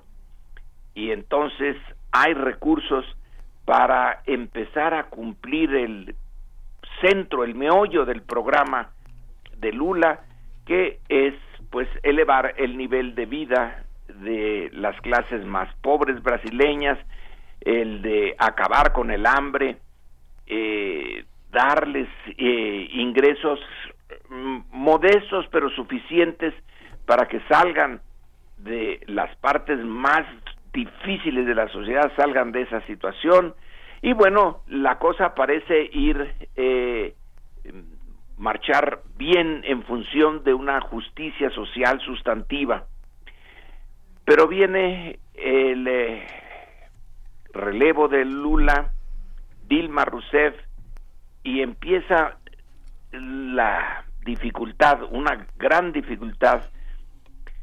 Eh, se acusa a Lula eh, que ya está fuera de la presidencia, pero podría haber vuelto de corrupción, de esa eh, gran pues trama de corrupción de Lavallato y termina en la cárcel con la el empeño de un juez eh, brasileño de llevarlo a la cárcel lo logra y parece que se ha acabado ya eh, Lula y el Partido de los Trabajadores y su proyecto eh, de transformar a, a, Brasil, hacerlo un país con una justicia social aceptable, no necesariamente que lo transforme en un país socialista, pero sí en un país más justo. Y un eh, ex capitán del ejército que no se había distinguido para nada en el Congreso brasileño, Jair Bolsonaro, se eh, convierte en el líder de la derecha y llega a la presidencia. Y su presidencia es de una derecha dura, dura, de una eh, derecha aliada abiertamente con los sectores eh, conservadores de Brasil, con eh, estructuras económicas muy depredadoras, con los grandes terratenientes que han decidido no respetar al Amazonas, entre otras muchas cosas que han decidido no respetar, y que se lleva a cabo una raza de una parte de la del bosque amazónico, pero a una velocidad fantástica cuando eh, se ven las tomas aéreas de las zonas que han sido eh, eh, devastadas en Brasil, pues se encoge el corazón porque de esa frondosidad del el Amazonas pues se ve ahí un, como si hubiera habido una explosión atómica. Eh, eh, el bosque desapareció y así va a seguir en el proyecto de Bolsonaro. Es difícil entender a una derecha tan brutal, porque a fin de cuentas está destruyendo su propio país, está destruyendo su propia base hacia el futuro pero la ganancia a corto plazo, la extracción de recursos de la naturaleza para el sector eh, terrateniente y para otros sectores eh, ligados a esa forma de explotación, pues es bastante eh, redituable y el futuro pareciera no importarles.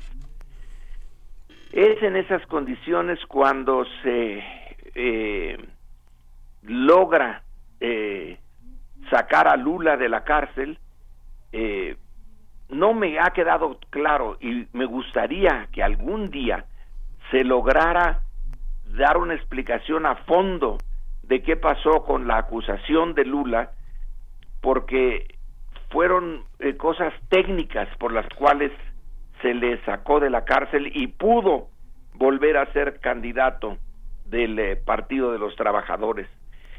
Pero la acusación de que eh, a través de Petrobras, la empresa petrolera del Estado en Brasil, se le había sobornado, queda allí en todavía no, no enteramente aclarada. Desde luego que legalmente ya no hay problema, pero es más profunda la cosa, sería bueno. Sería bueno que ahora que ya se puede, se ponga en claro si eh, la naturaleza del proceso que lo llevó a, la cárcel por más de 500 días. Pero en fin, eh, el, eh, el milagro casi se produce y de la cárcel sale eh, a proponerse otra vez como candidato y en la segunda vuelta gana por este escasísima ventaja de menos 2%, pero gana. Y el mundo, que en este caso se centra mucho en Estados Unidos, reconoce su victoria y eh, todo parece em, pues en orden, salvo porque en las democracias quien tiene la última palabra, al menos esa es la eh, la situación en todos los otros eh, casos de elecciones competidas y difíciles, es la oposición. Así como en México, cuando gana supuestamente las elecciones Felipe Calderón, su opositor no reconoce la victoria y queda en entredicho toda la legitimidad de esa elección, eh, pues lo mismo sucede o puede suceder en Brasil. No hay una eh, declaración que cierre el ciclo de la elección de manera limpia, que el derrotado diga, bueno, pues sí, eh, perdí y con eso ese es el broche de, de oro de la legitimidad democrática. Eh, no que el ganador diga gané, sino que el perdedor diga sí, él ganó o ella ganó, ganó y yo perdí. Pero eso no lo ha hecho Bolsonaro y ya nos había anunciado que iba a, eh, si perdía, iba a impugnar la votación y ya empieza a haber en Brasil el bloqueo de carreteras. Eh, no es eh, todavía lo suficientemente serio como para desquiciar la economía de Brasil. Recordemos que en Chile los transportistas hicieron una eh, gran movilización que fue el, parte del proceso del golpe contra Allende y que sí tuvo éxito. Esperemos que no sea el caso en el eh, en este momento en Brasil, porque la situación en Chile era de la Guerra Fría, era estaba en medio de la Guerra Fría y Estados Unidos apoyó el golpe. Ahora el gobierno de Biden ya reconoció la victoria de, de Lula, la atmósfera no es eh, la misma que en esos años 70 en Chile, pero no hay todavía que eh, cantar victoria de que está segura la democracia y el gobierno de Lula. En cualquier caso, si eh, incluso si Bolsonaro lo reconoce, reconoce su derrota y reconoce la nueva situación, va a ser muy difícil eh, porque los gobernadores de derecha y el, la presencia de la derecha en el Congreso pues es sustantiva y le va a poner un montón de obstáculos a Lula que por ahora ya no cuenta con esas grandes exportaciones de Brasil eh, de eh, bienes primarios de la soya, la carne, el trigo, etcétera, y los recursos van a ser eh, más escasos.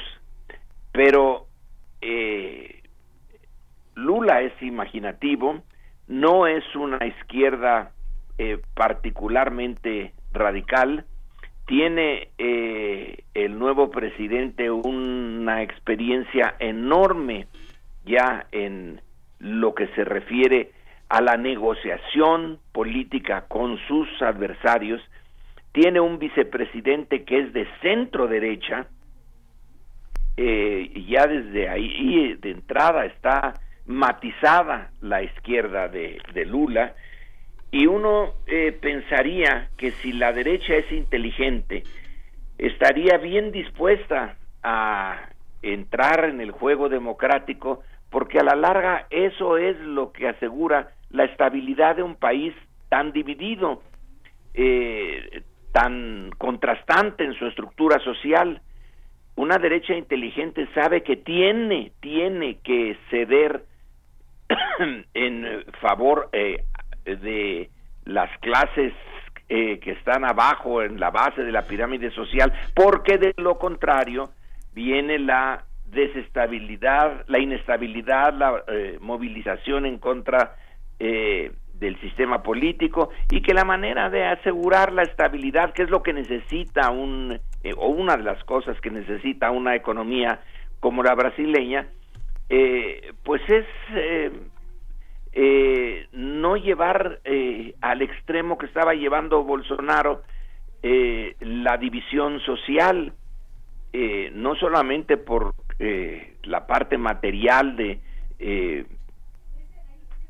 no proveer las oportunidades mínimas necesarias para las clases eh, eh, pobres, sino el, el, em, el lenguaje, eh, la dureza del discurso de Bolsonaro contra em, esa parte de la sociedad que es la más vulnerable, el racismo que está implícito en, en su discurso, es una mezcla de situaciones que se pueden, se deben de evitar si la derecha fuera inteligente, razonara en el largo plazo o sobre cuál será su largo plazo y que le conviene eh, eh, la frase de, Lampedusa en el, su obra del gato pardo, cuando un eh, noble es decir, un terrateniente eh, siciliano, dice, bueno, hay que cambiar para quedarnos en el mismo lugar, eh, refiriéndose al movimiento de Garibaldi que iba a eh, pues a alterar un tanto la estructura social y cultural de Italia. Estaba dispuesto a cambiar, pero para que no lo fuera a echar fuera de la historia el eh, progreso italiano. Eso eh, aplica al Brasil ahora o a México. La derecha extrema está eh, poniendo en peligro su propio proceso y su posición en el largo plazo. Pero bueno, el punto en este momento es lograr que Bolson desarmar a Bolsonaro. Ya algunos de sus partidarios más inteligentes le han pedido que reconozca la victoria de Lula y que estabilice así el ambiente eh, político de Brasil, pero no lo ha hecho y tiene grupos armados eh, civiles que en los últimos meses, en el último año, han comprado una cantidad enorme de armas y que parecieran dispuestos a eh, formar pues como milicias de la derecha eh, y el ejército brasileño. Por el momento todo parece que el ejército, indicar que el ejército se mantiene neutral, las policías no, y las policías en, en Brasil, la, esta policía de tránsito federal, pero otras policías están más eh, abiertamente con Bolsonaro y los gobernadores, los gobernadores en Brasil desde el siglo XIX han sido muy fuertes. En algunos casos, como el de Sao Paulo, llegaron a tener sus propios ejércitos y unidos los ejércitos de los gobernadores del 19 y yo creo que todavía hasta principios del 20 eran superiores al ejército federal. Eh, esos gobernadores eh, fuertes, eh, esas organizaciones de civiles, de milicias de civiles, al estilo de Trump, de el ambiente que se vive en Estados Unidos, pues hacen que el optimismo y la euforia de la victoria de Lula deba de pues moderarse porque la lucha para estabilizar el triunfo de Lula que tiene que darse en estos días va a ser dura. Y luego supongamos lo que eh, eh, más probable es que finalmente se estabilice y que Bolsonaro no logre dar este eh, pues golpe de estado muy raro que puede estarse gestando de todas maneras eh, Brasil está dividido como México en eh, dos zonas políticas antagónicas y que se ven con como excluyentes la derecha centro derecha y del centro izquierda. Va a haber que negociar con ellos, eh, va a haber que ceder, eh, aunque haya ganado formalmente la elección, va a tener que ser muy, eh, que contemporizar con algunas de las posiciones de derecha, pero en fin, si Brasil logra que Lula sea realmente presidente y gobierne, tendremos una América Latina que va por un camino distinto de Europa. Europa ahora, vaya que si se va a la eh, derecha, con eh, Hungría a la cabeza, pero Italia no le eh, sigue muy de lejos, tiene realmente un nuevo gobierno de derecha, en Francia la derecha está muy fuerte, en los países escandinavos la derecha va ganando, en contraste en América Latina la izquierda o centro izquierda si se quiere es eh, por ahora la fuerza dominante. Hay que tener eh, la suficiente inteligencia y cuidado como para no, por parte de la izquierda, no perder de vista que el triunfo es precario porque la derecha latinoamericana, que tiene también sus apoyos en la eh, europea, pues eh, está, no tendrá proyecto. Su proyecto eh, es simplemente mantenerse con la, el statu quo. Pero si no tiene proyecto, sí tiene recursos y sí tiene el deseo de ver descarrilar este camino hacia la izquierda moderada que tiene Brasil y que tiene América Latina. Y es mi comentario de hoy. Pues Lorenzo, ese eh, preocupa, preocupa muchísimo ese silencio de Bolsonaro como lo planteas. No es suficiente declararse como ganador en la, en la contienda política que enfrentamos con todo y que más allá de, la, de los actores políticos hay, una, hay un tribunal que declara constitucionalmente electo a un ganador, ¿no? Yo creo que... Sí, este, lo declara electo, pero eh, esa es como, digamos, la realidad legal. La realidad eh, real no se eh, apega siempre a esa legalidad y el ejército brasileño por ahora no da señas de, de estar eh, preparando algo contrario a la democracia, pero las policías y los grupos paramilitares sí. Eh, en fin, eh, está complicado el panorama. Hay elementos para estar eh, optimista desde el lado de centro izquierda en América Latina, pero hay que estar con un ojo al gato y otro al garabato. Así es, doctor Lorenzo Meyer, pues muchas gracias. Yo me quedaba pensando en los en este paralelismo específico que proponías entre pues una sociedad polarizada, un paralelismo entre México y Brasil, pues pues allá allá sí tienen una una figura en torno una figura que atiza la polarización, una figura que ahora representaría la oposición, ¿no? Eh, a diferencia de acá que está acéfala esa oposición, eh, allá allá pues me parece que está que está todavía más complicada y bueno, por supuesto.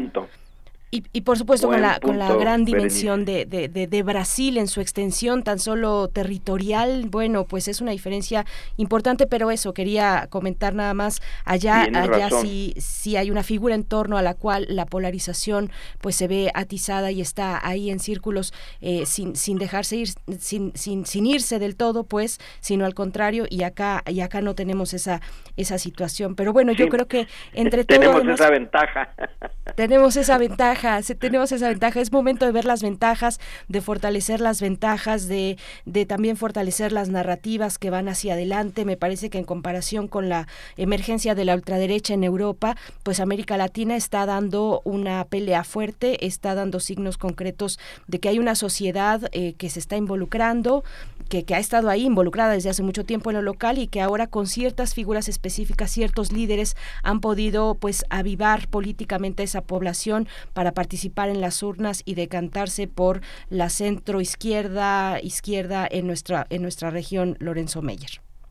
Sí, tienes razón, Bernice. Eh, es buen eh, muy buen punto. No tienen por ahora las derechas eh, entre nosotros aquí en México una figura. La otra, la otra ventaja es que Bolsonaro no es particularmente inteligente. Mm. no. Mm, no es eh, un, una persona muy sofisticada en su visión del mundo. A lo mejor eso es lo que va a terminar por minarlo y perderlo, pero que la derecha brasileña es fuerte, es muy fuerte y que tiene dinero, tiene muchísimo dinero. Así es, doctor Así que, ojo con eso.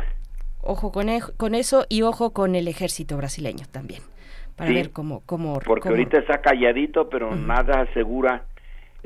Pero eh, los ejércitos en América Latina se mueven hacia el golpe de estado siempre cuando los mueve Estados Unidos.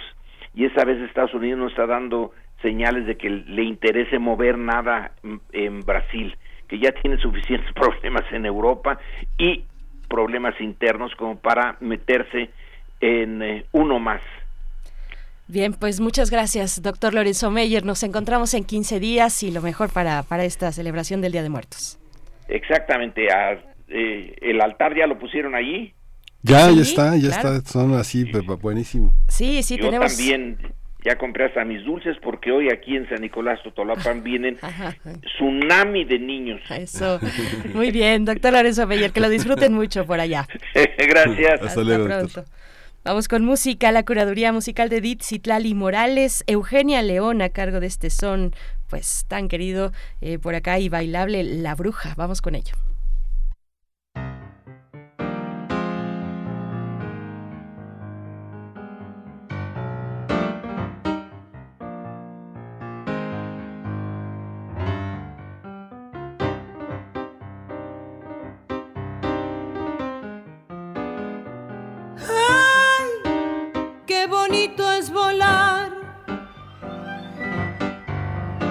Las dos de la mañana. A las dos de la mañana. Ay, qué bonito es volar, ay mamá, subir y dejarse caer en los brazos de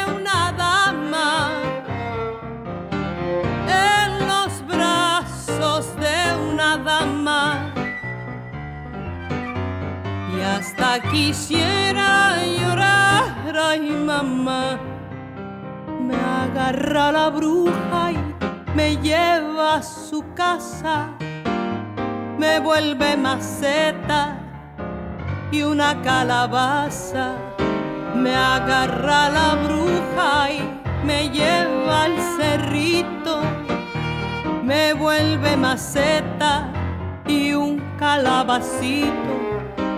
Que diga y que diga, que dígame usted cuántas criaturitas se ha chupado ayer. Ninguna, ninguna, ninguna, no sé. Yo ando en pretensiones de chuparme a usted.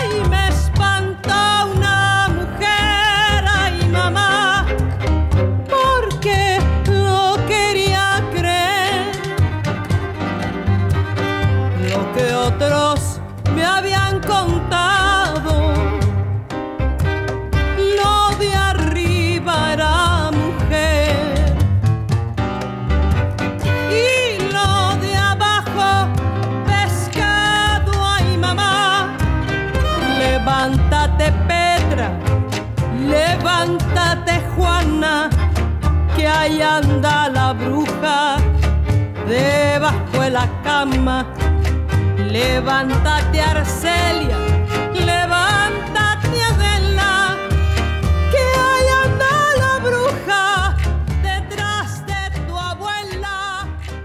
Que diga y que diga. Nota del día. En México, la cifra de feminicidios diarios pasó de un promedio de 9 a entre 10.5 y 11, de acuerdo con la Organización de las Naciones Unidas. Además, el 2021 fue el año con más feminicidios en la historia de México, con un total de 1.006, y se registraron 2.747 asesinatos de mujeres como homicidios dolosos, de acuerdo con las cifras del Secretariado Ejecutivo del Sistema Nacional de Seguridad Pública. Por esta razón, la artista Tatiana Ortiz Rubio fue invitada a montar el altar de muertos 2022 de la Universidad del Claustro de Sor Juana, que bajo el título Yo, la peor de todas, puede ser visitado en el Auditorio Divino Narciso del recinto estudiantil. La artista plástica mexicana que reside en San Diego y promueve las artes en Estados Unidos explicó que esta ofrenda es un homenaje a las mujeres víctimas de feminicidio y de violencia en nuestro país. Tatiana Ortiz Rubio lo define como un altar en huelga, no tradicional, porque la situación en el país la obliga a actuar contra la alerta por la violencia feminicida y desaparición de mujeres y niñas. El trabajo que presenta se vale de la multidisciplina y encuentra su medio de expresión en las instalaciones, el dibujo, la pintura y el muralismo en esta ofrenda que también recurre a la video, video instalación para crear una experiencia inmersiva, permanecerá hasta el 16 de noviembre. Vamos a conversar sobre este altar dedicado a las mujeres víctimas de feminicidio y violencia en México y está con nosotros la maestra Tatiana Ortiz Rubio. Es artista mexicana, promotora de las artes en la comunidad de San Diego. Bienvenida, buenos días. Buenos días, muchas gracias. Gracias Tatiana, bienvenida. Te saluda de este lado Miguel Ángel Quemain y Berenice Camacho. Pues cuéntanos cómo llegas con, eh, con, con, el claustro de Sor Juana, cuál es la propuesta que entre ambos lados, eh, el tuyo como artista y el del claustro como institución, pues llegan a, a, un punto de acuerdo, a un punto en común para realizar esta, este altar con esta temática tan particular, tan especial para, para nuestro país, Tatiana. Claro, este, bueno, yo he querido trabajar con el tema de feminicidios por mucho tiempo como artista.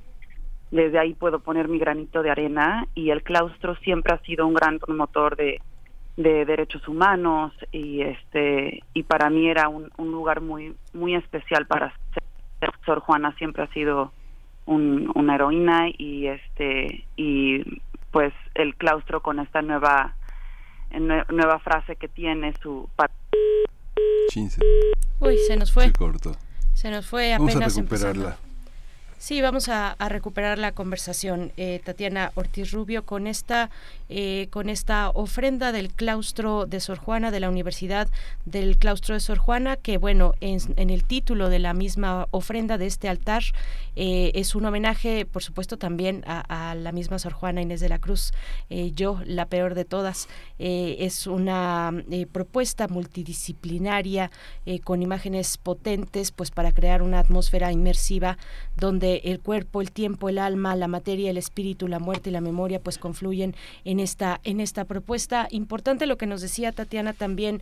Ella decía desde el claustro de Sor Juana eh, siempre, bueno, han, han- hecho promoción de los derechos humanos, eh, un activismo también muy importante que yo creo ahí son el estudiantado, las y los alumnos y les alumnos también en el claustro de Sor Juana quienes han promovido precisamente una postura crítica frente a lo que pasa en nuestro país. El peso del estudiantado en el claustro de Sor Juana es muy importante. Estamos de vuelta contigo, Tatiana.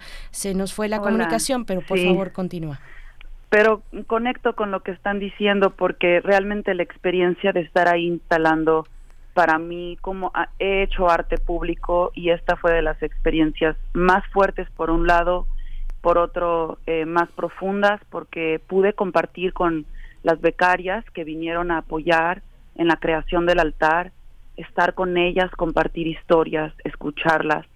Y fue algo tristemente bello eh, doloroso, pero, pero también bonito porque sé que estamos juntas.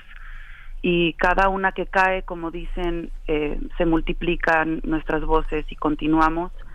Y poder este hacer equipo con, con el claustro, con, con Sor Juana, con su voz también. Yo la peor de todas viene de ella, una frase que ella escribe bajo su nombre con su sangre en Inquisición, eh, sabiendo que su rebeldía eh, te- estaba ella enraizada en una convicción de la verdad y pues eh, po- por, eso continúa con su rebeldía ahí mismo, aunque, aunque su vida estuviera por medio y sigue siendo ella un ejemplo para, para todas.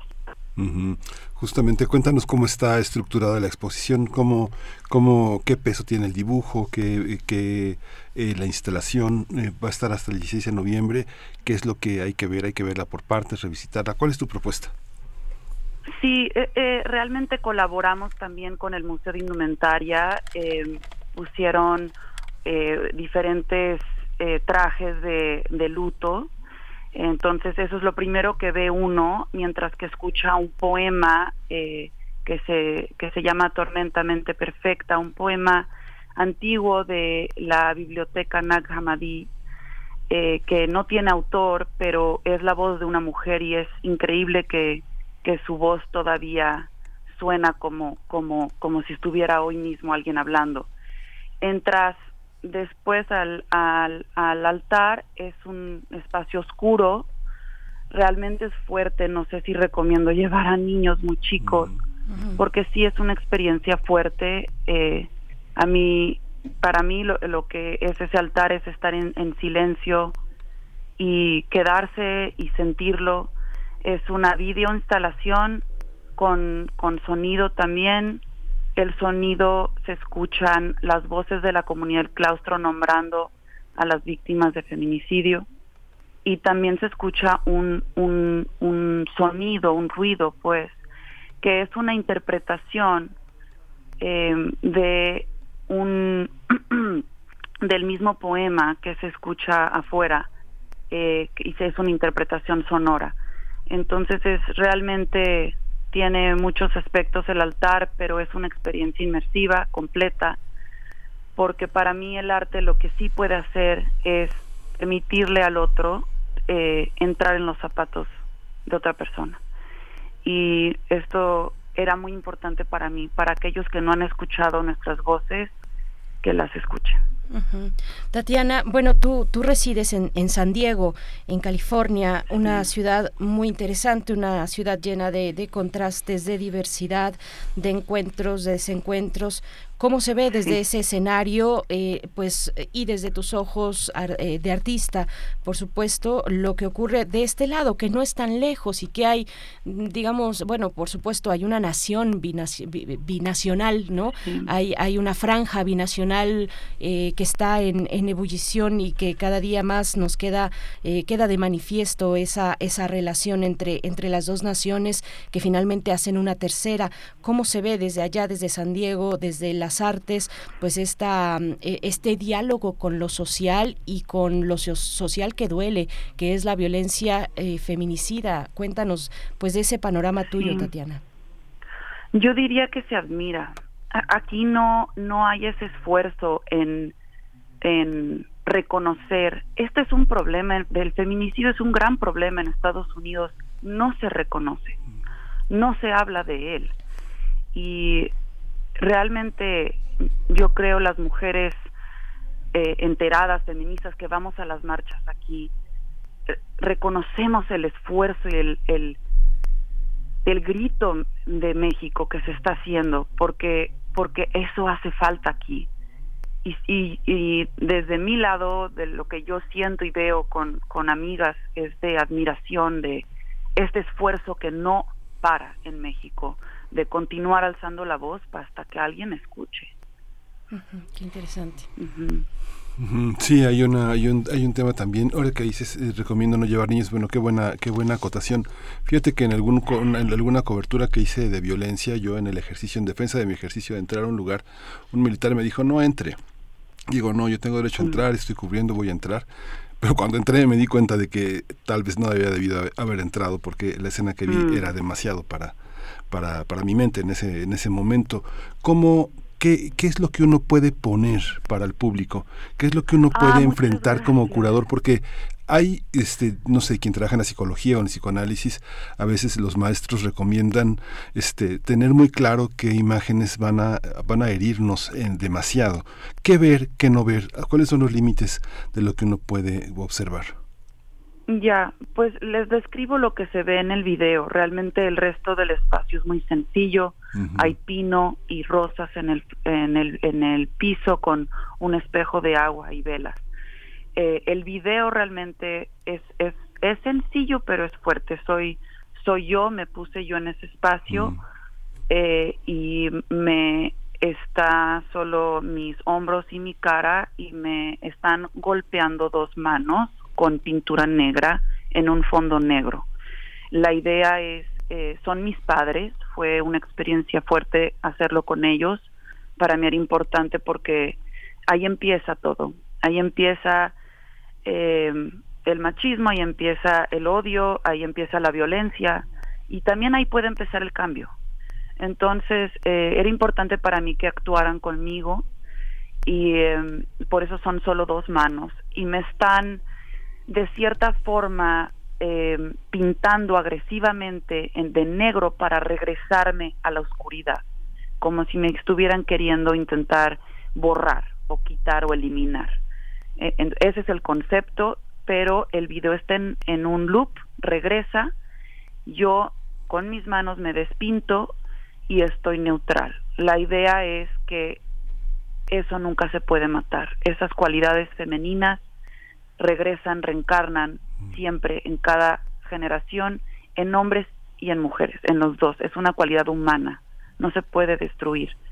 Y eso realmente eso es lo que es todo todo el altar toda la experiencia. Los golpes sí están algo fuertes por eso digo si para adultos fue fuerte tuve unas cuantas amistades que sí hasta eh, lloraron y no no quisiera que un joven eh, un niño pues tenga tenga un un, un shock con, con, lo que vean. ¿Dónde, eh, Tatiana, en qué, qué, qué, lugar, en qué lugar coloca tu trabajo artístico este, este altar, esta experiencia que nos describes, que bueno, es finalmente poner el cuerpo, ponerte tú misma como artista, no solamente a dirigir, sino ponerte tú en el centro, poner tu corporalidad eh, y tu psique y bueno, todo, todo ponerlo ahí en el centro de este, de este ejercicio. Eh, ¿Qué, has reflexionado con respecto a tu propio trabajo, al trabajo previo y a lo que pueda venir eh, a futuro, en un futuro próximo, Tatiana? Sí, realmente es mi primer altar, en, eh, digo, bueno, obra de arte donde trabajo con mi propio cuerpo eh, como un performance. Es, mi primer trabajo en donde se vuelve tan sumamente personal.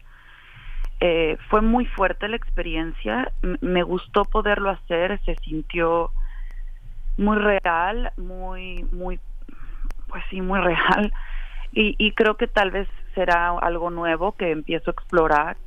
Eh, mi obra realmente se divide en dos. Tengo arte pública. eh, el año pasado fue mi primer realmente eh, mural grande aquí en San Diego, público. Me invitó el, el estado de California a hacer un, un mural para eh, que la gente se cuidara más con COVID y yo les sugerí en vez de hacer eso, hacer un, realmente es un mural altar, eh, coincidió con esto, para aquellos que han muerto y yo se lo quise dedicar al- a la comunidad latinoamericana que ha sido la más afectada en San Diego. Entonces realmente ahí empezó mi, mi obra a cambiar hacia lo público también eh, y, y esta es la primera que, que es más fuerte como huelga, como político, social y pues sí, se em- empiezo en un nuevo camino con esto. Esta, este frente a los artistas que se desarrollan en Estados Unidos en ese lado de la, de la, de la, del, del mundo americano ¿Cómo, ¿Cómo se confrontan con los mexicanos? ¿Cómo has tenido esa confrontación? El claustro es un muy buen espacio con la comunidad estudiantil Mm. porque sí es muy beligerante, hay un gran respeto eh, a, la, a la diversidad, a la expresión de los alumnos y son un muy buen termómetro, pero ¿cómo te confrontas? ¿Cómo ha sido la respuesta de la crítica en México y de los artistas mexicanos? ¿Cómo, cómo los observas observarte? Pues realmente no sé, no he escuchado mucho, creo que bien lo, lo que escuché en la inauguración que estuve. Me tuve que regresar rápido porque estoy dando clases en la universidad y no puedo faltar tanto, pero lo que escuché fueron pues conmovidos eh, eh, y de acuerdo, como, como un gran sí, como, como queriendo unirnos más a la a esta no se siente como algo comunitario. Es más el altar está abierto a que la gente lleve las fotografías de, de su gente querida que, que haya muerto por violencia por feminicidios. Realmente todos los comentarios que tuve fueron positivos y, y, y espero que sigan siendo. Entiendo obviamente el arte siempre está abierto a, a otras experiencias. Aquí en San Diego hay una gran comunidad de artistas mexicanos de Tijuana, es muy fuerte y eh, en general hablan mucho de cosas políticas sociales, es arte público. Marcos Ramírez R es uno de los que yo más admiro y, y ellos eh, realmente pues son gente que yo eh, eh, estudié observándolos y, y los tomé como como inspiración a, a, empezar a trabajar con arte público. Pues Tatiana Ortiz Rubio, muchas gracias por, por compartir esta experiencia eh, con nuestra audiencia, con las personas que nos están escuchando. Por supuesto, hacer la invitación para que se acerquen a la Universidad del Claustro de Sor Juana en el Centro Histórico de la Ciudad de México. Estará hasta el 16 de noviembre esta propuesta que ha realizado Altar de Muertos, Yo la Peor de Todas, un altar en huelga en el Claustro de Sor Juana. Tatiana, muchas gracias por, por participar esta mañana y ojalá se, sepamos de ti más adelante y de lo que estás trabajando. Muchas gracias, Berenice Miguel Ángel. Se cuidan. Gracias. Hasta pronto. Hasta luego. Saludos, saludos si nos escuchan por allá en San Diego, sabemos que sí en California, pero si, si lo hacen desde San Diego, pues siempre nos va a gustar mucho re, eh, recibir por parte de ustedes un comentario en nuestras redes sociales, igualmente desde Tijuana. Miguel Ángel, tú vas a estar en Tijuana pronto. Voy a estar en Tijuana pronto. ya estoy develando sí. secretos, hasta ahí lo voy a es dejar. Es el encuentro 32 de, de, de escritores de, del noroeste. Hay un homenaje a Elmer Mendoza, muy interesante, hay una reunión muy interesante y, se celebran los 100 años, bueno, hay un, hay un evento interesante importante, 100 años de Saramago. ¿no? Entonces, En 15 días. en 15 días. En 15 días ya les daremos ahí la, el, el aviso para que si ustedes están por allá en Tijuana, pues se pueden acercar, puedan saludar a Miguel Ángel Quemain, va a estar presentando por allá eh, a propósito de esto que nos comentan, que nos comenta Miguel Ángel. Vamos a despedirnos con música de esta hora y de la radio Nicolaita, 8 con 57 minutos. Miguel Ángel, ¿qué es lo que vamos a escuchar? Para cuando muera, de Oscar Chávez. Vamos con ello y después al corte.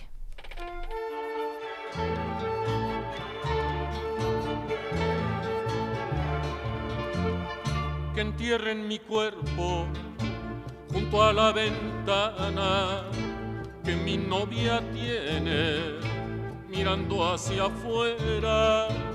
Y a ella que le diga que por la mañana plantea ya mismito junto a la ventana. Unas rosas húmedas y una enredadera para cuando muera. Quiero que mi tumba, que mi tumba vuela y vuela primavera.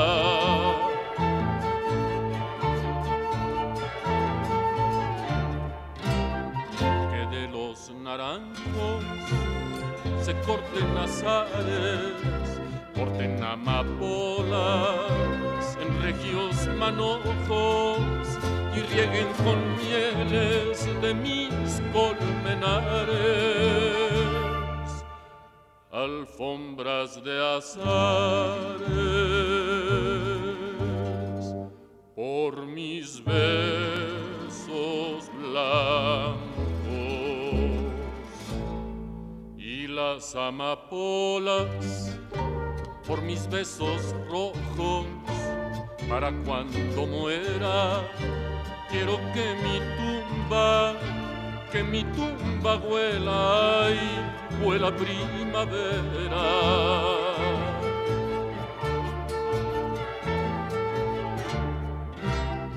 Que de los naranjos se corten azares, corten amapolas en regios manojos rieguen con mieles de mis colmenares, alfombras de azares por mis besos blancos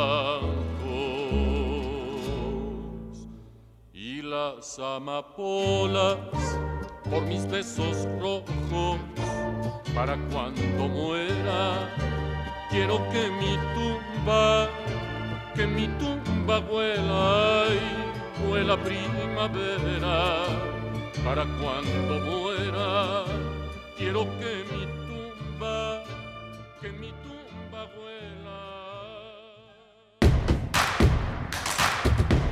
Síguenos en redes sociales. Encuéntranos en Facebook como Primer Movimiento y en Twitter como arroba PMovimiento. Hagamos comunidad.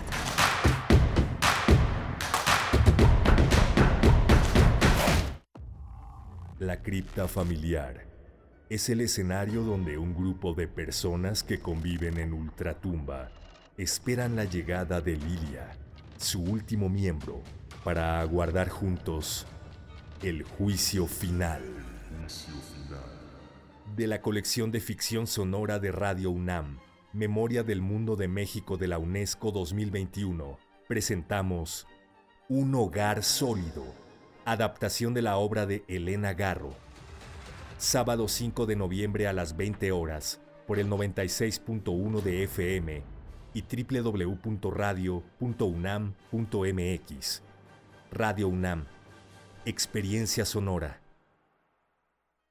Habla Marco Cortés, presidente nacional del PAN. Nosotros queremos que México cambie. Se trata de que llegue alguien que sí tenga la capacidad de cambio, porque merecemos vivir en paz. Nuestros gobiernos atraen inversión y se generan empleos que además garantizan seguridad social para las personas, para sus familias y para su retiro. Ese es el modelo de acción nacional. Ánimo, porque en el 2024 sí hay de otra. Es con acción nacional. Es la parte baja de la novena entrada. El juego está empatado. La cuenta al tope y el campeonato de la salud se define en el duelo entre Mamey Canseco al bat y el escurridizo lanzamiento de Brad y el Chupirul. Ya sabemos cómo se las gastan los de la industria chatarra con sus triquiñuelas publicitarias. Con un hit entra la del Gane. Viene el lanzamiento y Mamey Canseco sorprende con un toquecito que va a ser pan molido para la industria chatarra. Esperen, tremendo encontronazo abre la oportunidad al jalapeño Urdiales barriéndose a dar triunfo al club del antojo. Come como nosotros y ponte saludable.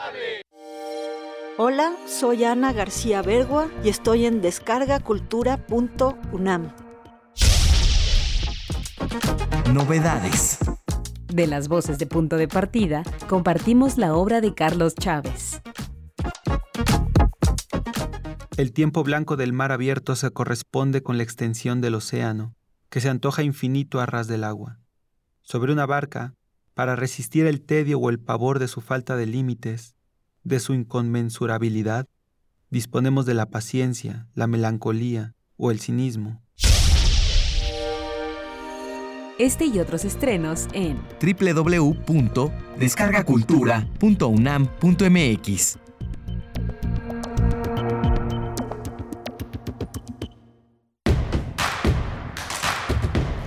Encuentra la música de primer movimiento día a día en el Spotify de Radio UNAM y agréganos a tus favoritos.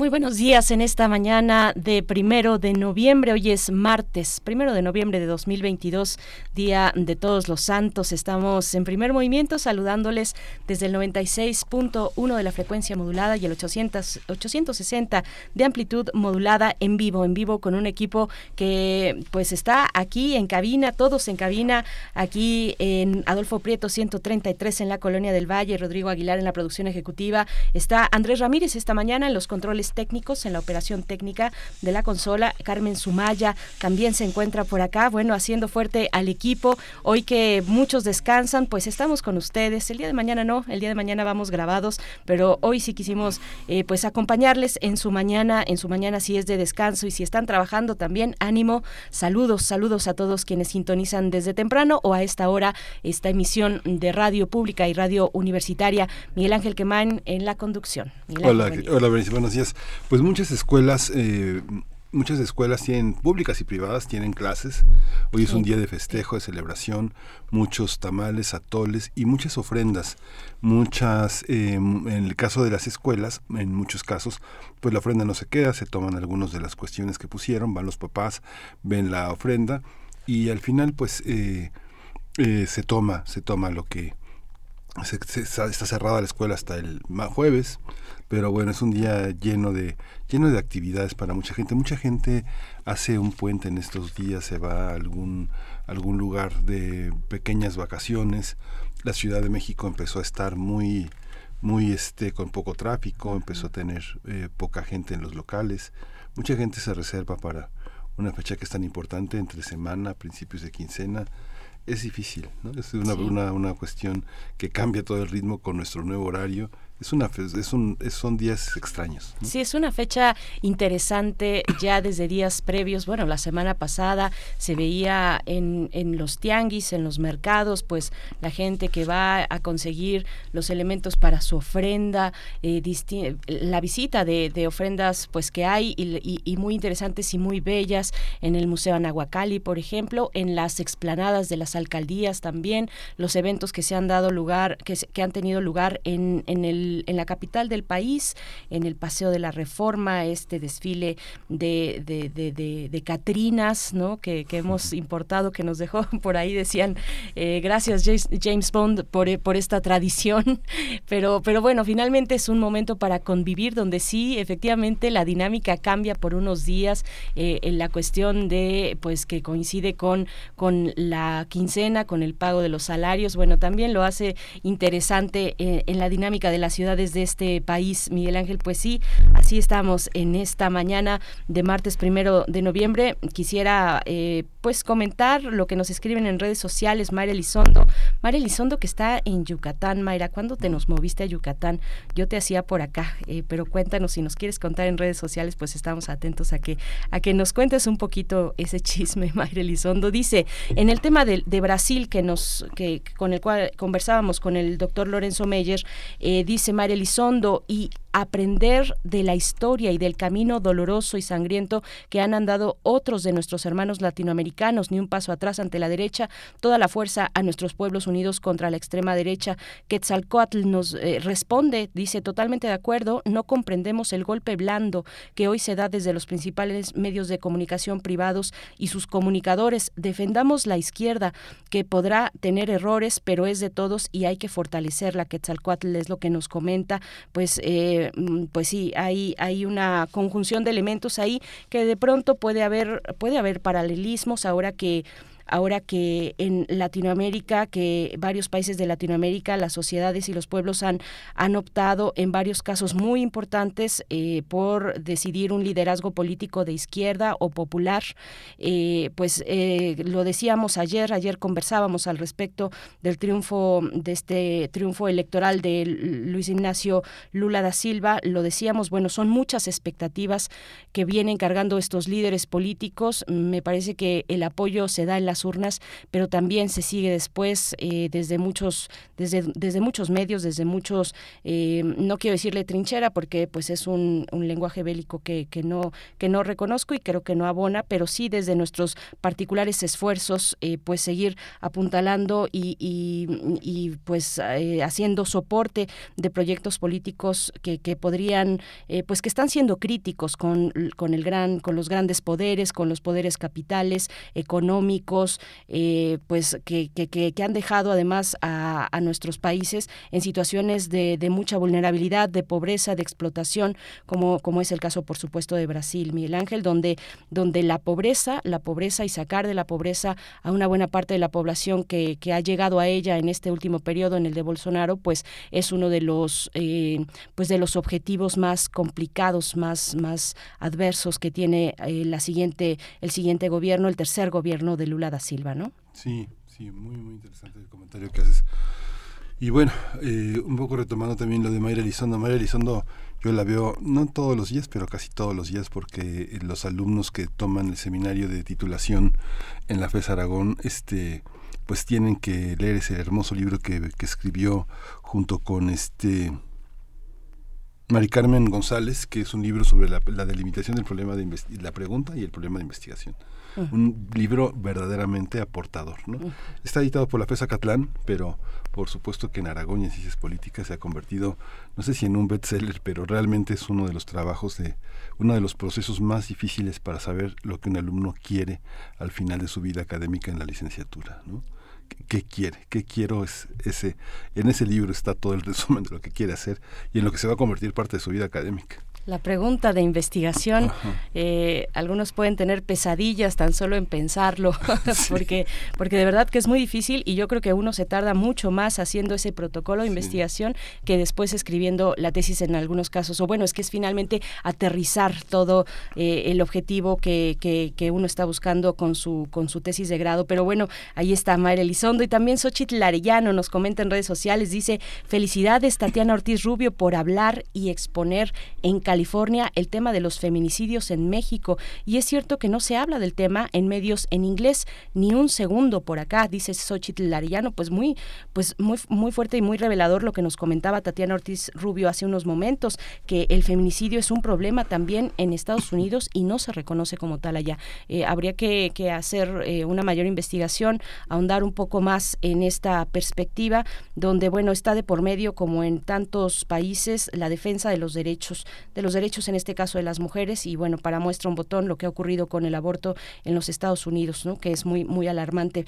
Seguimos leyéndoles en redes sociales y también, bueno, decir que a continuación, después de la poesía necesaria, en nuestra mesa del día, vamos a distensar un poco esta cuestión y vamos a dejarnos llevar por los placeres, culinarios de estas fiestas, la comida del Día de Muertos. Vamos a conversar al respecto con Rodrigo Llanes, chef, historiador por la UNAM, director de la Escuela de Oficios Gastronómicos del, del Goloso Mestizo. Es colaborador del Programa Universitario de Alimentos, el PUAL, y articulista en diferentes medios especializados en gastronomía. Y un amigo de primer movimiento, Rodrigo Llanes, estará con nosotros esta mañana, Miguel Ángel. Eh, pero antes, la poesía, si estás listo. Vamos a la poesía necesaria.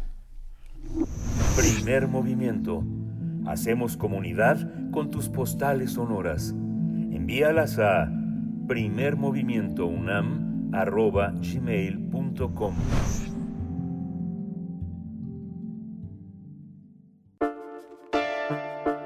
Es hora de Poesía Necesaria.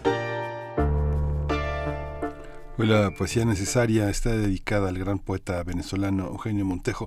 Él nació en 1938 y murió en 2008 a los 70 años. Eugenio Montejo tiene una antología muy bella de su trabajo, El viaje total, una antología que se publicó en, Caracas en, por Monte Ávila en 1996, pero hay que recordar que el Fondo de Cultura Económica en México también ha editado su obra de una manera muy significativa. Venezuela es uno de los territorios, pero bueno, Montejo está más allá de una nacionalidad, es un poeta del mundo, es un poeta que muchos años estuvo en, en Portugal como agregado cultural y también empezó, es uno de sus signos de identidad y la lengua portuguesa.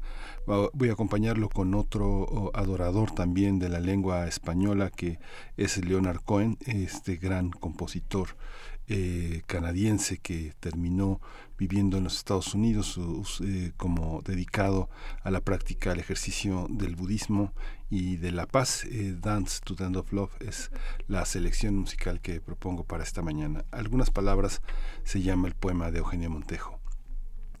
Algunas de nuestras palabras son fuertes, francas, amarillas, otras redondas, lisas, de madera. Detrás de todas queda el Atlántico. Algunas de nuestras palabras son barcos cargados de especias. Vienen o van según el viento y el eco de las paredes. Otras tienen sombras de plátanos, vuelos de raudos azulejos. El año madura en los campos, sus resinas espesas. Palmeras de lentos jadeos giran al fondo de lo que hablamos sollozos en casas de barro de nuestras pobres conversaciones. Algunas de nuestras palabras las inventan los ríos, las nubes, de su tedio se sirve la lluvia al caer en las tejas. Así pasa la vida y conversamos, dejando que la lengua vaya y vuelva. Unas son fuertes, francas, amarillas, otras redondas, lisas, de madera. Detrás de todas queda el Atlántico.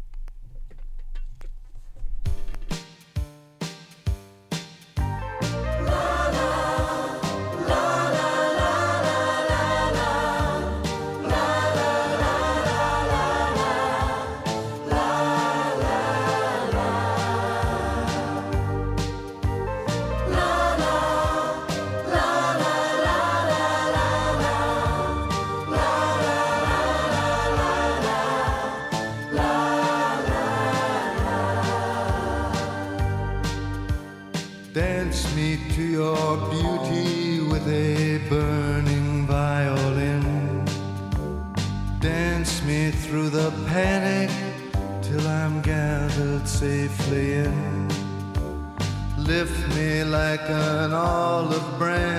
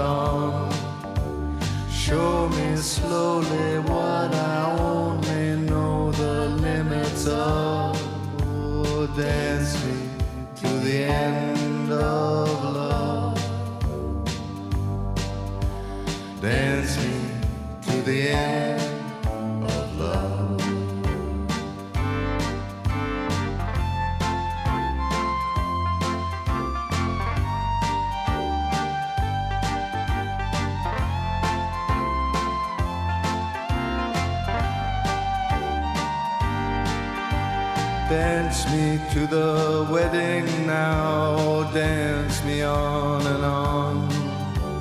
Dance me very tenderly and dance me very long. We're both of us beneath our love, we're both of us above. Dance me to the end of love. Dance me to the end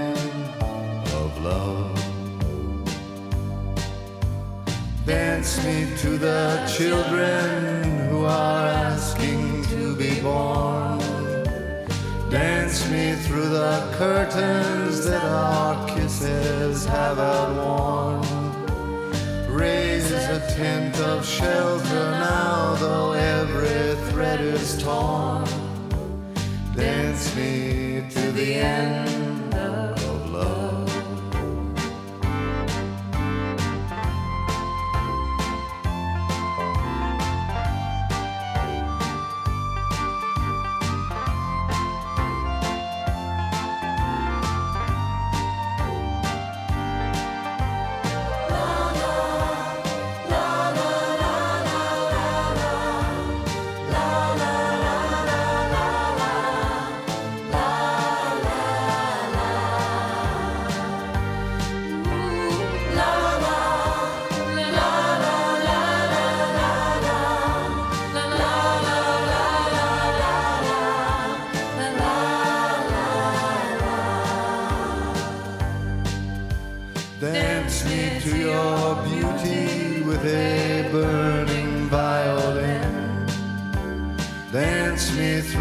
panic till I'm gathered safely in.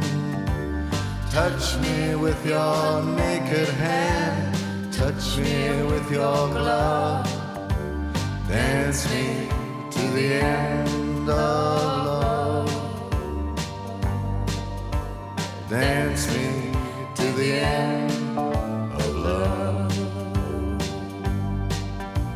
Dance me to the end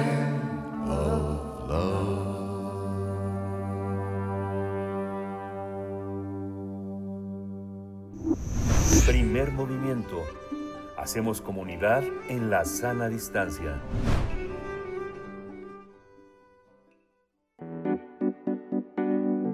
La mesa del día.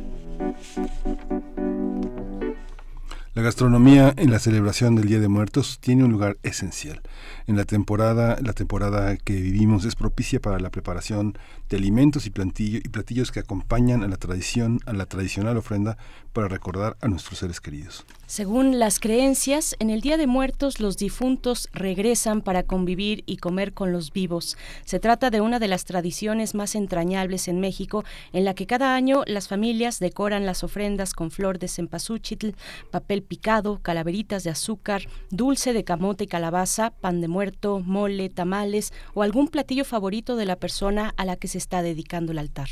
La ofrenda también puede incluir dulces o cacahuates, así como bebidas como agua, pulque, tequila o mezcal. Cabe señalar que los platillos y bebidas durante la celebración del Día de Muertos pueden variar en algunas zonas del país. Por ejemplo, en Yucatán se prepara el mukbipollo, el mukbipollo o pip, eh, solo para esta época del año. Se trata de un tamal relleno de carne de gallina condimentada con achiote, en cuya preparación participa toda la familia.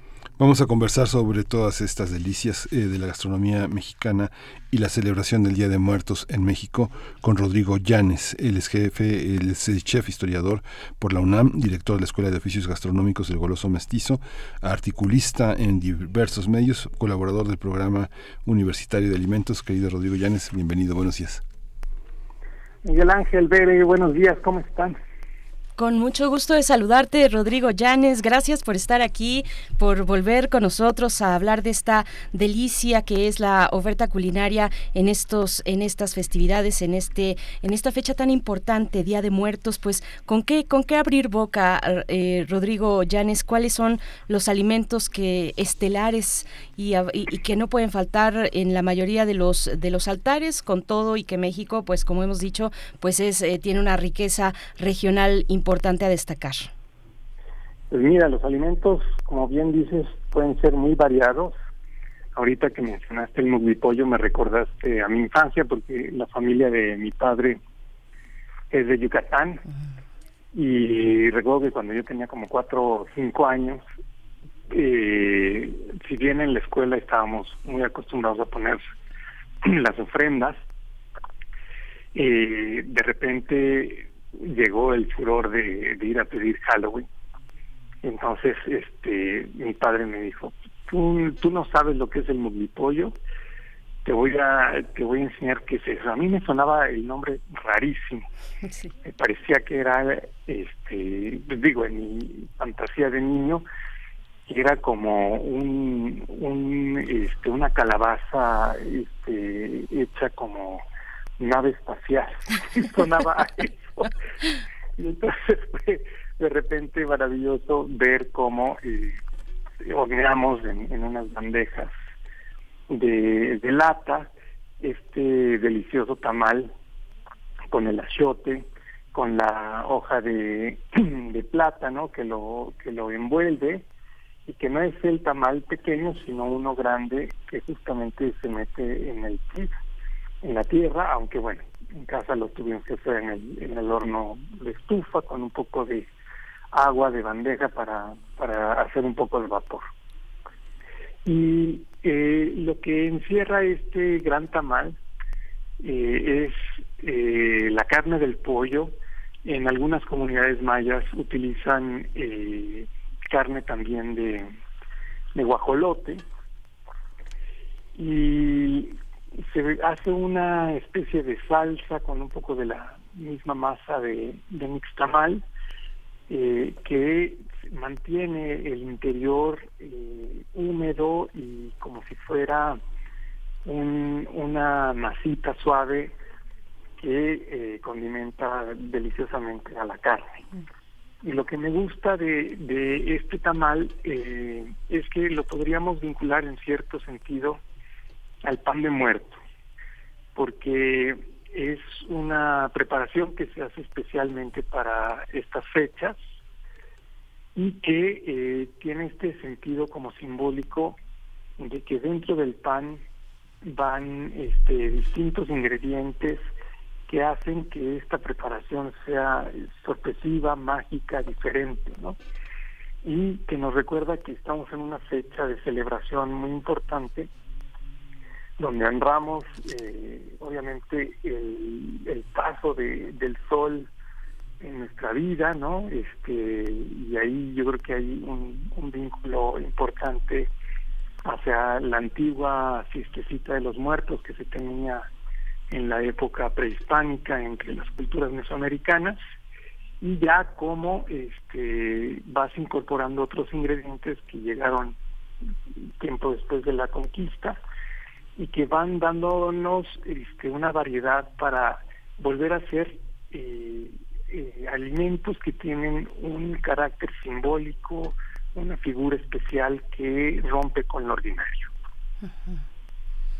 Rodrigo, y hay una parte también, por ejemplo, que esta, lo que enfrentamos hoy, eh, perdón por ser tan, este, tan pedestre, pero la cadena de suministros está rota. En el caso de la comida de muertos, ¿hay algún elemento de la cadena de suministros que no esté? O, o en el caso de México, lo que está en la ofrenda siempre está en nuestro país siempre está en nuestro país. En estos días lo que te puedo decir que yo he notado eh, es que pues el precio de la harina sí ha subido. Y esto pues obviamente eh, impacta en, en, lo que van a ser el precio de, de los panes. Este, hay algunas grandes cadenas que van a poder amortizar un poco este impacto negativo, pero pues la mayoría de las panaderías de la esquina están teniendo que empezar a vender el, pan mucho más eh, con un precio más elevado.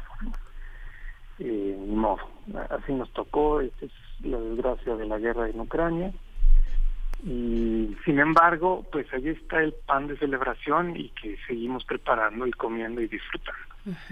De los otros ingredientes, por ejemplo, para el mole, realmente es mm, la mayoría de los chiles que se utilizan son de, de producción nacional eh, eh, y el resto de los ingredientes son también producción nacional. No te podría decir que hay algo del exterior que ahorita nos esté afectando particularmente para eso.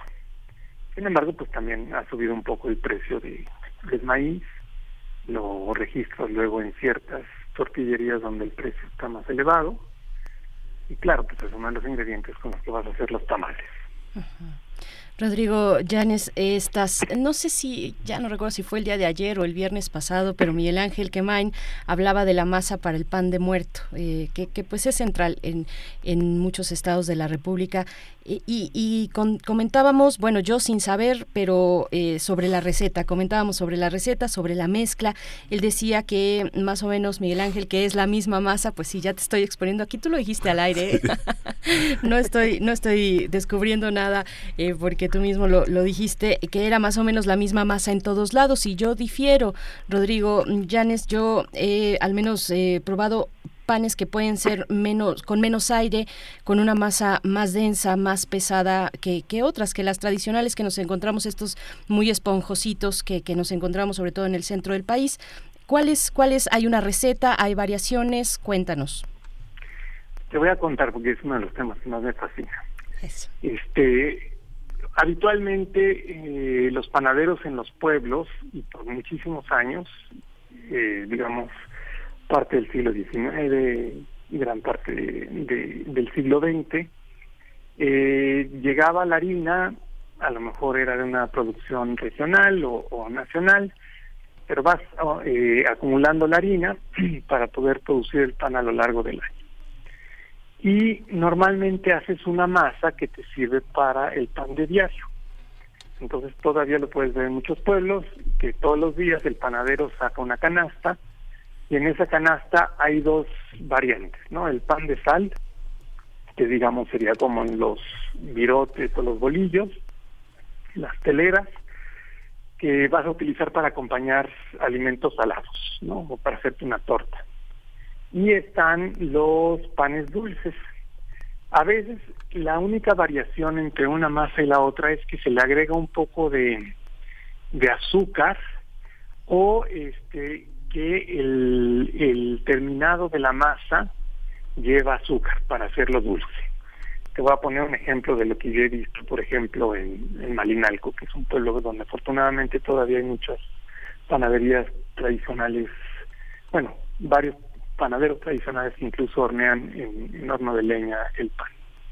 Y entonces, sobre la masa de pan blanco, simplemente la pintan con huevo y le, le ponen azúcar encima y entonces una vez que la masa se fermentó y la meten con la pala al, al horno, eh, la brasa lo que va a hacer es cocer el pan, pero también eh, derretir o este fundir el azúcar y entonces te queda con un vaso con una corteza dulce que acompañado con un atole pues ya ya te hizo la parte azucarada o dulce del día. Eh, esto era así eh, de forma tradicional y por eso los panes de muerto tienen, digamos, un ingrediente extra que te indica que es un pan de fiesta.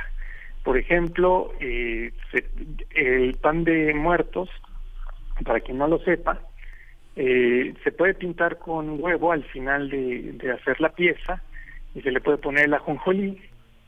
O bien lo horneas con un eh, embadurnado con un poquito de manteca, lo que va a hacer que la masa dore con ese cafecito tradicional que tienen los panes de muerto. Y una vez que ya está cocido lo sacas y lo barnizas con manteca o con mantequilla y lo revuelcas en azúcar y por eso están los panes este, azucarados. Otra forma de, de generar eh, un pan especial para el Día de Muertos es con azúcar de colores. Entonces se le pone azúcar eh, color rojo, ¿no? Y ya con eso estás hablando de que saliste del ordinario y hiciste un pan de celebración especial. Uh -huh. Lo que pasó es que en el siglo XIX, cuando llegaron muchos franceses eh, por las dos intervenciones francesas que hubo, que digamos era una época en la que Francia estaba como con mucha fuerza, era la gran potencia eh, occidental, empezaron a traer ya sus recetas y entonces se empezó a hacer una variación sobre los panes eh, de celebración o los panes dulces.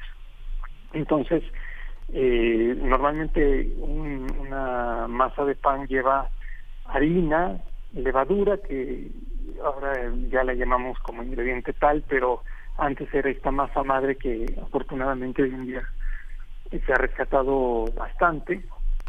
Y entonces este, le pones un poco de, de grasa, que puede ser aceite o puede ser un poco de manteca o de mantequilla, eh, sal y azúcar y agua, ¿no? Entonces con eso amasas y te sale ya un pan. Dependiendo de la cantidad de azúcar puede ser más o menos dulce. Y dependiendo de la cantidad de grasa que pongas, el pan eh, puede tener una corteza más dura, como en el bolillo, porque le pusiste menos grasa, o un poco más de grasa y entonces te queda más suave. Pero la receta que trajeron los este, franceses fue eh, la masa que eh, aquí en México los panaderos le llamamos bizcocho, eh, aunque no tiene que ver con la receta italiana antigua de los biscotes. Es una masa que le agregas huevo, y entonces como le agregas huevo y el huevo es líquido, tienes que reducir la cantidad de agua que le pones. Y para que quede más suavecito, le pones más grasa. Los franceses están acostumbrados a ponerle siempre mantequilla. Y ellos con esta masa de pan dulce hacen, bueno, ellos no le ponen mucho dulce, eh, más bien lo dejan neutro y hacen un pan que, que llaman brioche. Nosotros con esa misma masa, que es más elaborada, cuesta más trabajo, el amasado es más prolongado, eh, hacemos toda la variedad de panes dulces, toda. Las conchas, las chilindrinas, los moños. Y el pan de muerto y la rosca de reyes se hace con una masa eh, que lleva los mismos ingredientes, pero para diferenciarlo se le añade, por ejemplo, raspadura de naranja y de limón. A veces incluso algunos le exprimimos un poco del jugo de naranja para que le dé más sabor. Y le ponemos agua de azar o le ponemos este granos de anís molidos, ¿no? Y eso hace que tenga un aroma distinto, particular, que aunado a la forma que le das al pan, ya te hace un pan de celebración distinto al que vas a vender todos los días. Entonces, en ese sentido, es esa masa común con esas pequeñas variaciones para hacer el pan. Lo que va sucediendo es que tú vas mezclando poco a poco los huevos. Eh, en un principio la masa te queda un tanto dura y entonces es cuando tienes que ir agregándole poco a poco el agua porque si le agregas demasiada agua después ya no te queda la masa. Y recuperar toda esa masa implica que le pongas más harina y toda la fórmula de los ingredientes se te altera pero ciertamente es una masa común que se utiliza para la panadería dulce en México y que ya es muy distinta a la receta francesa porque efectivamente aquí le agregamos mucha más azúcar. Recordemos que la Nueva España era una gran productora de azúcar, con todos los ingenios que había en el centro del país, o bueno, el centro del reino en ese entonces. Entonces era un ingrediente que se tenía en grandes cantidades, que era muy económico y que nos formó un, un gusto y un paladar siempre dulce. Y incluso con esos, con esa misma azúcar, los días de muerto, además del pan, elaboramos los alfeñiques, que son las calaveritas y todas estas eh, pequeñas eh, ofrendas que hacemos con dulce, ¿no? O sea, eh, si tú vas a, a algún mercado tradicional, te vas a encontrar a la señora que está vendiendo la producción de artesanía dulce que hizo, en donde hace su altarcito de muertos y entonces hace unas ollitas para simular que es una olla con mole o con tamales y hacen incluso una pequeña figurita como de pan de muerto y pueden hacer unos ataúdes y obviamente luego tienen las calaveras que hay veces que cuando pueden- son pequeñas se pueden hacer utilizando nada más las manos o hay veces que este ya en producción amplia y industrial pues se usan unos grandes moldes esos grandes moldes este, se utilizan una vez al año para hacer esta gran producción de calaveras con las cuales decoramos los altares. Todo lo que se le pone de color se le pone con una preparación de clara de huevo batida con azúcar pulverizada, que los franceses llaman glace royal, y que puedes aplicar con una manga pastelera y una duya. Entonces, este, pues de ahí que se hagan todas las decoraciones que parecen como un hilo o como una pluma que haya dibujado encima del cráneo de azúcar y que cada quien va a decorar como quiera. O este, luego se hacen unas masitas con un poco de limón y aunque esté duro el dulce, después te lo comes. Y esta es una tradición que viene del Mediterráneo y particularmente de, de Sicilia, en donde se hacía una masa eh, que se llamaba la, eh, la masa eh, de osamentas o de huesos de muertos. Y entonces hacían dulces y esos dulces se regalaban justamente en el Día de Todos los Santos.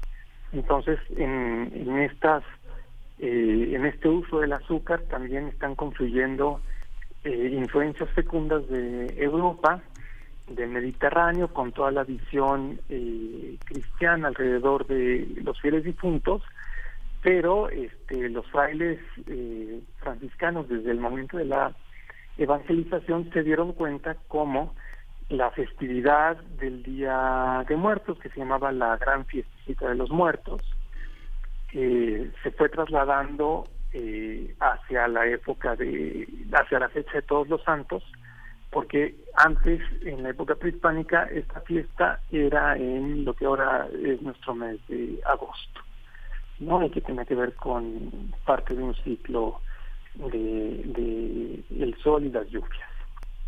Entonces ves cómo van confluyendo distintas tradiciones en lo que ahora celebramos y que vamos eh, aprovechando y utilizando cada quien con su propia idiosincrasia. Hay, una, hay un aspecto también, Rodrigo, que tiene que ver con la diferenciación de las diferentes eh, ofrendas en los estados. No sé, pienso en Nueva York, la disputa entre poblanos y oaxaqueños hace que muchos de los ingredientes, o sea, hay tlayudas que viajan a Nueva York de pronto. Hay cosas que son muy, muy, muy fuertes en el altar. A mí me cuesta trabajo pensar que vienen unas tlayudas de Oaxaca, aunque sea la Ciudad de México, pero en las ofrendas del centro, yo veía, por ejemplo, las ofrendas que tuve oportunidad de ver en Coyoacán, vi una muy chistosa, porque el Instituto de Cultura Italiano de Cultura puso una ofrenda fantástica. Sí. Entonces es muy interesante cómo lo que en los imaginarios extranjeros es, es, es lo que eh, compone la ofrenda. Nosotros podemos distinguir esas ofrendas diferenciadas, por ejemplo, la ofrenda que está este, la delegación Gustavo Madero, alcaldía Gustavo Madero, la Cuauhtémoc, uno se da cuenta que tiene elementos distintos, pero que son gastronómicos y que tiene que ver, uno sabe que quien la puso es de Oaxaca o es de Puebla Ajá. o es de Guerrero, o sea, ¿cómo dis- distinguirlas? ¿Tú, ¿Tú haces esas distinciones? ¿Tú, me imagino, por supuesto que sí, ¿no? Mira, lo que pasa es que son tan variadas. Eh, hay de repente este, algunas que, que te queda claro que es de otra región dentro de la misma República Mexicana y que tiene una tradición incluso prehispánica diferenciada, ¿no? O sea, los altares de, de Yucatán para el Canal Pizán, que es esta fiesta de los muertos, son completamente distintos a lo que estamos acostumbrados en la zona centro del país. ¿Por qué? Porque son altares este, que tienen otro tipo de ingredientes, eh, que tienen otra disposición, eh, más ritual conforme a la, a la religiosidad maya. Entonces te toca ver más bien como no unos altares con eh, con repisas, sino es una gran mesa donde están poniendo todas las cosas y tiene una característica la festividad muy distinta a la que hay en el centro. Pero este finalmente aquí en la Ciudad de México han confluido tantas eh, eh, comunidades culturales distintas porque durante todo el siglo XIX, digo, todo el siglo XX, perdón, y todavía hasta nuestros días, pues la Ciudad de México es uno de los grandes motores económicos del país. Entonces se propició un modelo de, de desarrollo en donde la gente dejaba sus pueblos para venirse a vivir a la Ciudad de México y entonces incorporarse a las fábricas, a la industria, a los servicios que iba demandando esta gran metrópoli. Y eh, pues cada comunidad que llegaba aquí traía su propia eh, tradición y algunos la conservan con un sentido claramente comunitario, eh, porque incluso tejen redes comerciales y de intereses económicos muy fuertes y sólidos.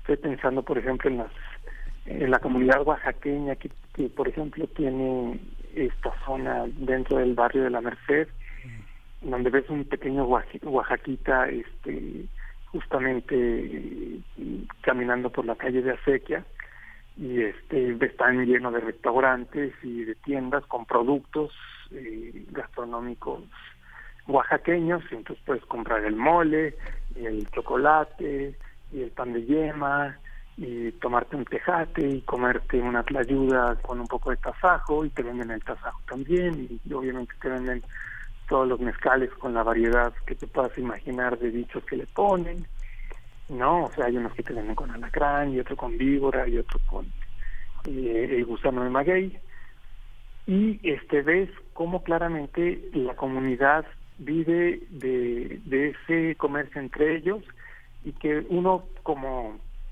fuereño pues puedes ir y comprar y comer algo delicioso.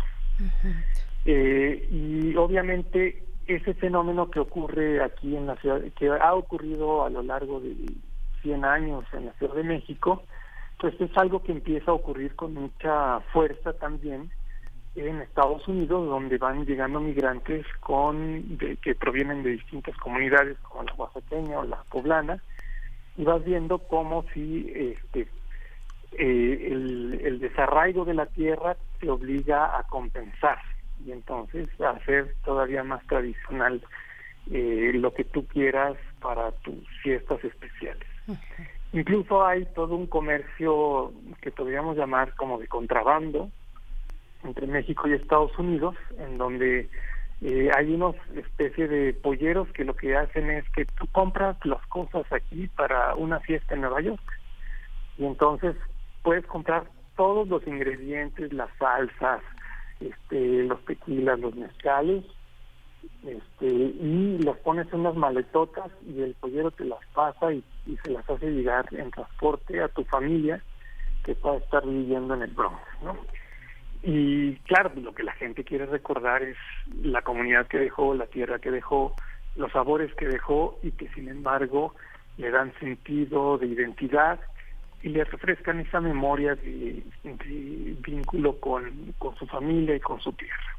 Qué, qué, vínculo tan poderoso es el del paladar, el de, el de los olores, el de los sabores, Rodrigo Llanes, que bueno, nos las arreglamos, pero enviamos a nuestros, a nuestros familiares en Estados Unidos, pues ese, ese detalle, ese antojito, el antojito que, que, pues sin el cual no pueden vivir. Una salsa picante de cierta, de cierta marca, de su preferencia, las hay regionales, aunque sea, eh, vaya, ya embotelladas, pero, pero regionales, y cada quien defiende en su región a muerte eh, sus sus, sus salsas como, como la mejor y la más tradicional. Por acá nos dice María Elizondo, dice, comparto, bueno, ya nos están compartiendo fotos de este pollo, de este pollo, sí, y se ve francamente delicioso. Dice María Elizondo que lo compró en el mercado Lucas de Galvez, en el centro de Mérida, y es realmente delicioso. Fue mi primera vez con este platillo tan tradicional. María Elizondo, que es profesora de, de, de la UNAM y que está por allá haciendo su sabático, ya nos explicó, ya nos enteró de todo, de toda la cuestión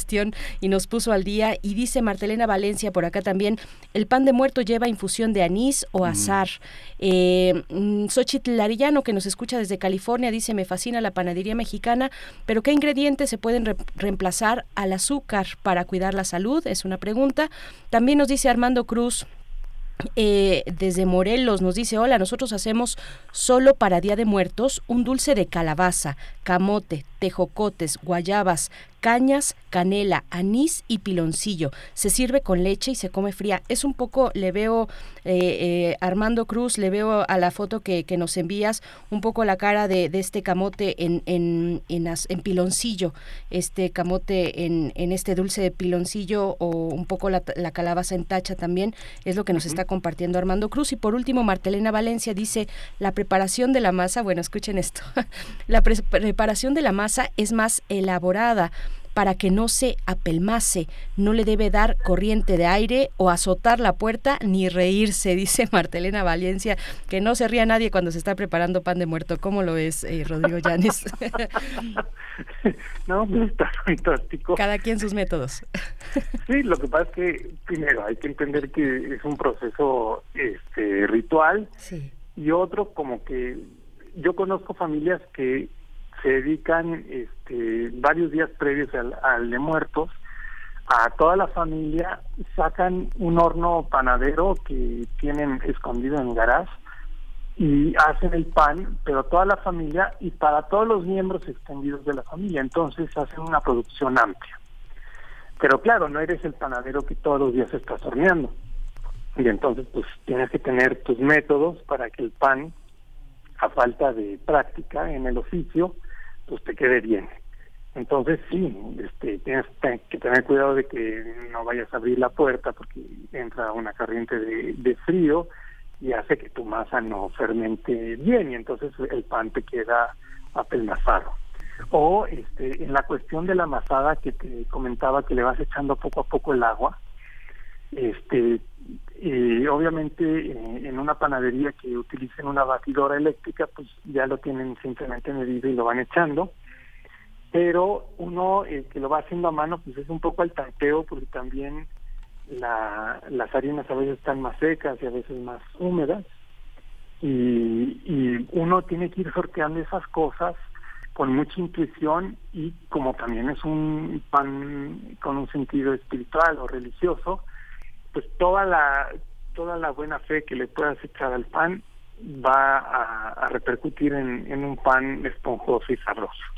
También hay gente que le persina la masa eh, cuando le está dejando fermentar, porque ese es un fenómeno natural, físico, específico, ¿no? De, de tienes una masa de cierto volumen y de repente empieza este, a hacer eh, su proceso las levaduras y de repente una bola pequeña que tenías va creciendo. Y eso pues este, aunque nos lo podamos explicar científicamente tiene un carácter mágico que, que puedes atribuir siempre a la, a la injerencia de, de lo divino en, en la preparación. Y también este obviamente pues tienes que estar pendiente de que este el calor del horno sea el adecuado porque si el horno no está lo suficientemente caliente no se va a cocer y te va a quedar crudo y si por el contrario está muy caliente se te va a dorar por fuera y también puede quedar duro por dentro. Entonces te das te vas dando cuenta que cosas que ocurren en el oficio de la panadería eh, cuando la practicas una o dos veces al año pues te sorprende con esas cosas y qué bueno que, que se tengan todos esos rituales las infusiones, pues es, es un poco esta agua que le puedes agregar al, al pan para darle sabor y que este va sustituyendo el, el, el agua simple que le puedes echar a la, a la masa. Y lo que pasa es que si uno tiene en su casa este un limonero o un naranjo, pues le puede sacar justamente las flores en el momento de, de que están este explotando y hacer tu propia infusión de azares y ya tienes tu, infusión propia. Lo mismo con el anís, ¿no? Que hay veces que se consigue en, lo- en el pasto, en, en ciertas este, zonas silvestres, entonces haces tu infusión de anís y se la vas agregando al, a la masa de pan y eso hace que tu receta sea como muy particular porque estás utilizando los ingredientes de tu tierra, de tu jardín, de tu hogar. Pues Rodrigo, muchísimas gracias por esta, por esta. Nada más te quería preguntar, ¿dónde dices que están los oaxaqueños en la Merced? Porque la casa de la sequía está en San Jerónimo, pero ¿Hay una, hay una sequía particular para, en el mercado donde está la comida oaxaqueña?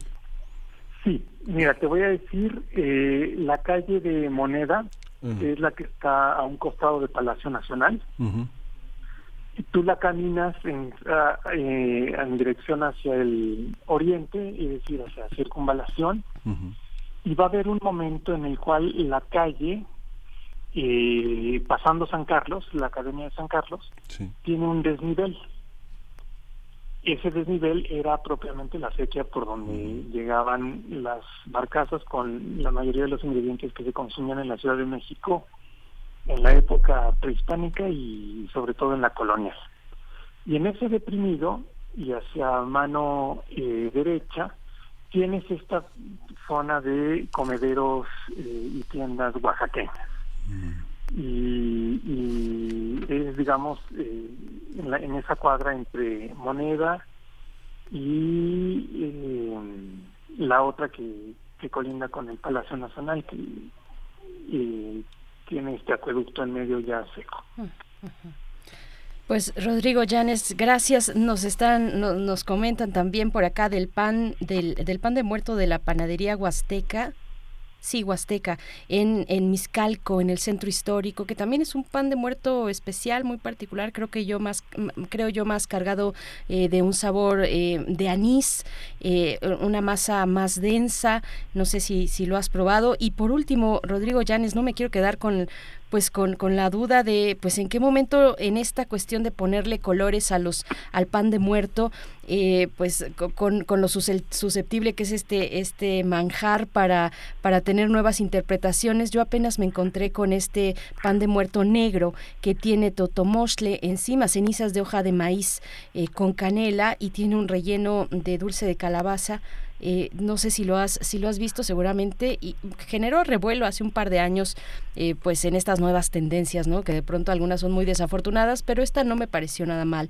Eh, cómo lo ves Rodrigo pues mira es el personaje que todos tenemos dentro que se llama el goloso mestizo y es esta capacidad para tomar distintos ingredientes jugar con ellos y hacer algo muy propio a mí los ingredientes que tú mencionas me hablan de un, de un pensamiento que quiere rescatar eh, sabores eh, y aromas que tienen un sentido histórico y ancestral, ¿no? O sea, el totomostle asado eh, es un sabor delicioso que luego se le da a los una especie de bichotes que se rellenan con con nopales y que se asan en el comal y que justamente el sabor doradito de la de la hoja de maíz se transmite al platillo y queda realmente exquisito.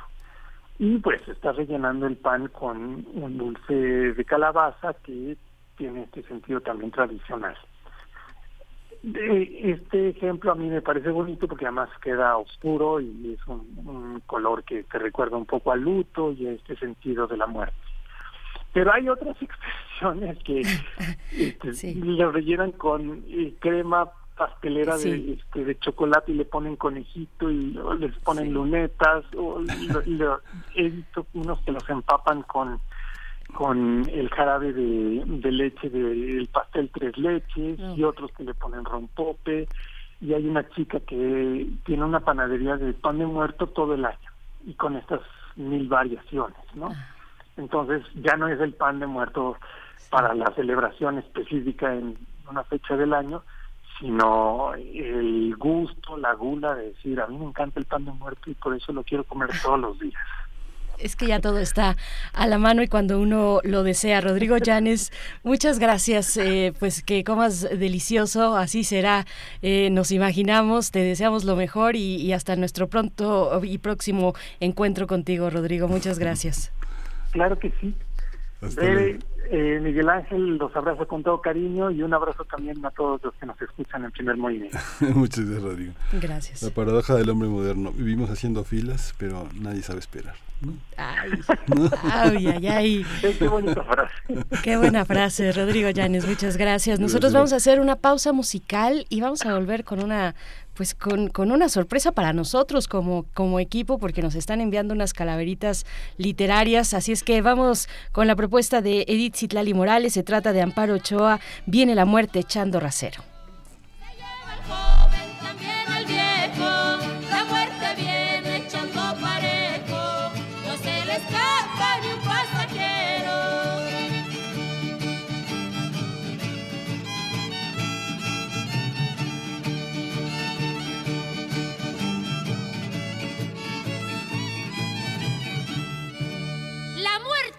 Como segura, matando justos y pecadores. No se le escapan ni los doctores, no se le escapa ni el señor cura, pues nos inclina a la sepultura.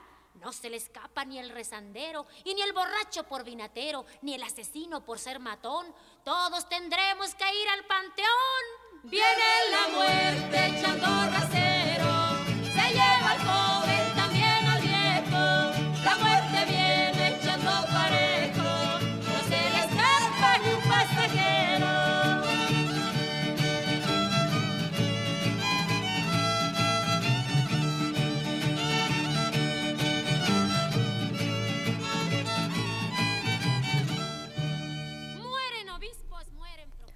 Jorge Leiva en redes sociales nos dice, nos envía su calaverita que dice de esta manera, una calaverita dedico a la banda de la radio. Ya nadie está en este plano, pues la hora nos llegó. Ahora nos queda tan solo disfrutar este programa y de las 7 a las 10 escuchamos en la cama.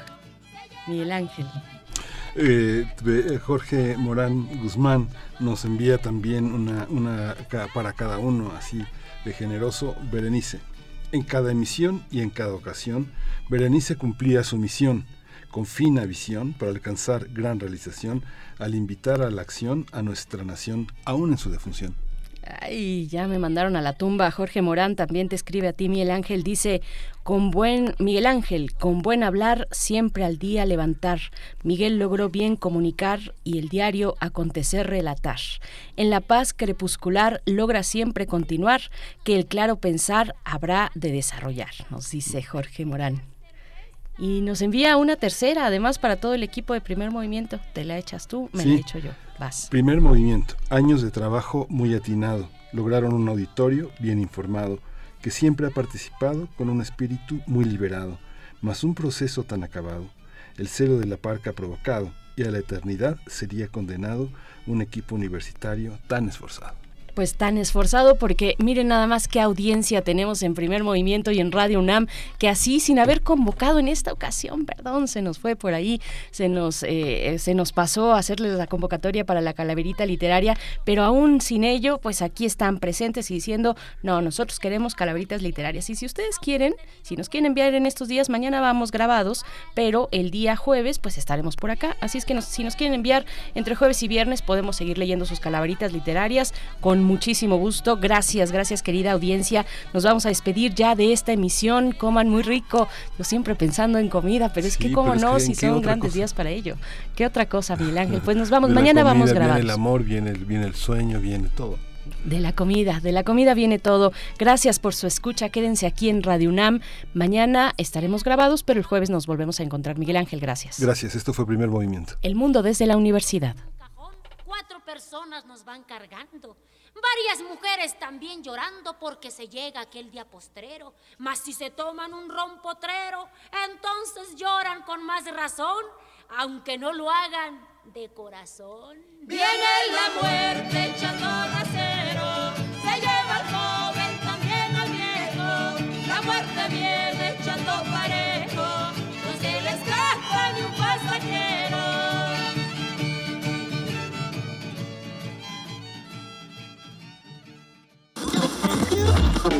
Radio UNAM presentó Primer Movimiento. El mundo desde la universidad. Con Berenice Camacho y Miguel Ángel Gemain en la conducción. Rodrigo Aguilar y Violeta Berber, producción. Antonio Quijano y Patricia Zavala, noticias. Miriam Trejo, coordinación de invitados. Tamara Quirós, redes sociales. Arturo González, operación técnica. Locución, Tessa Uribe y Juan Staca. Quédate en sintonía con Radio UNAM. Experiencia sonora.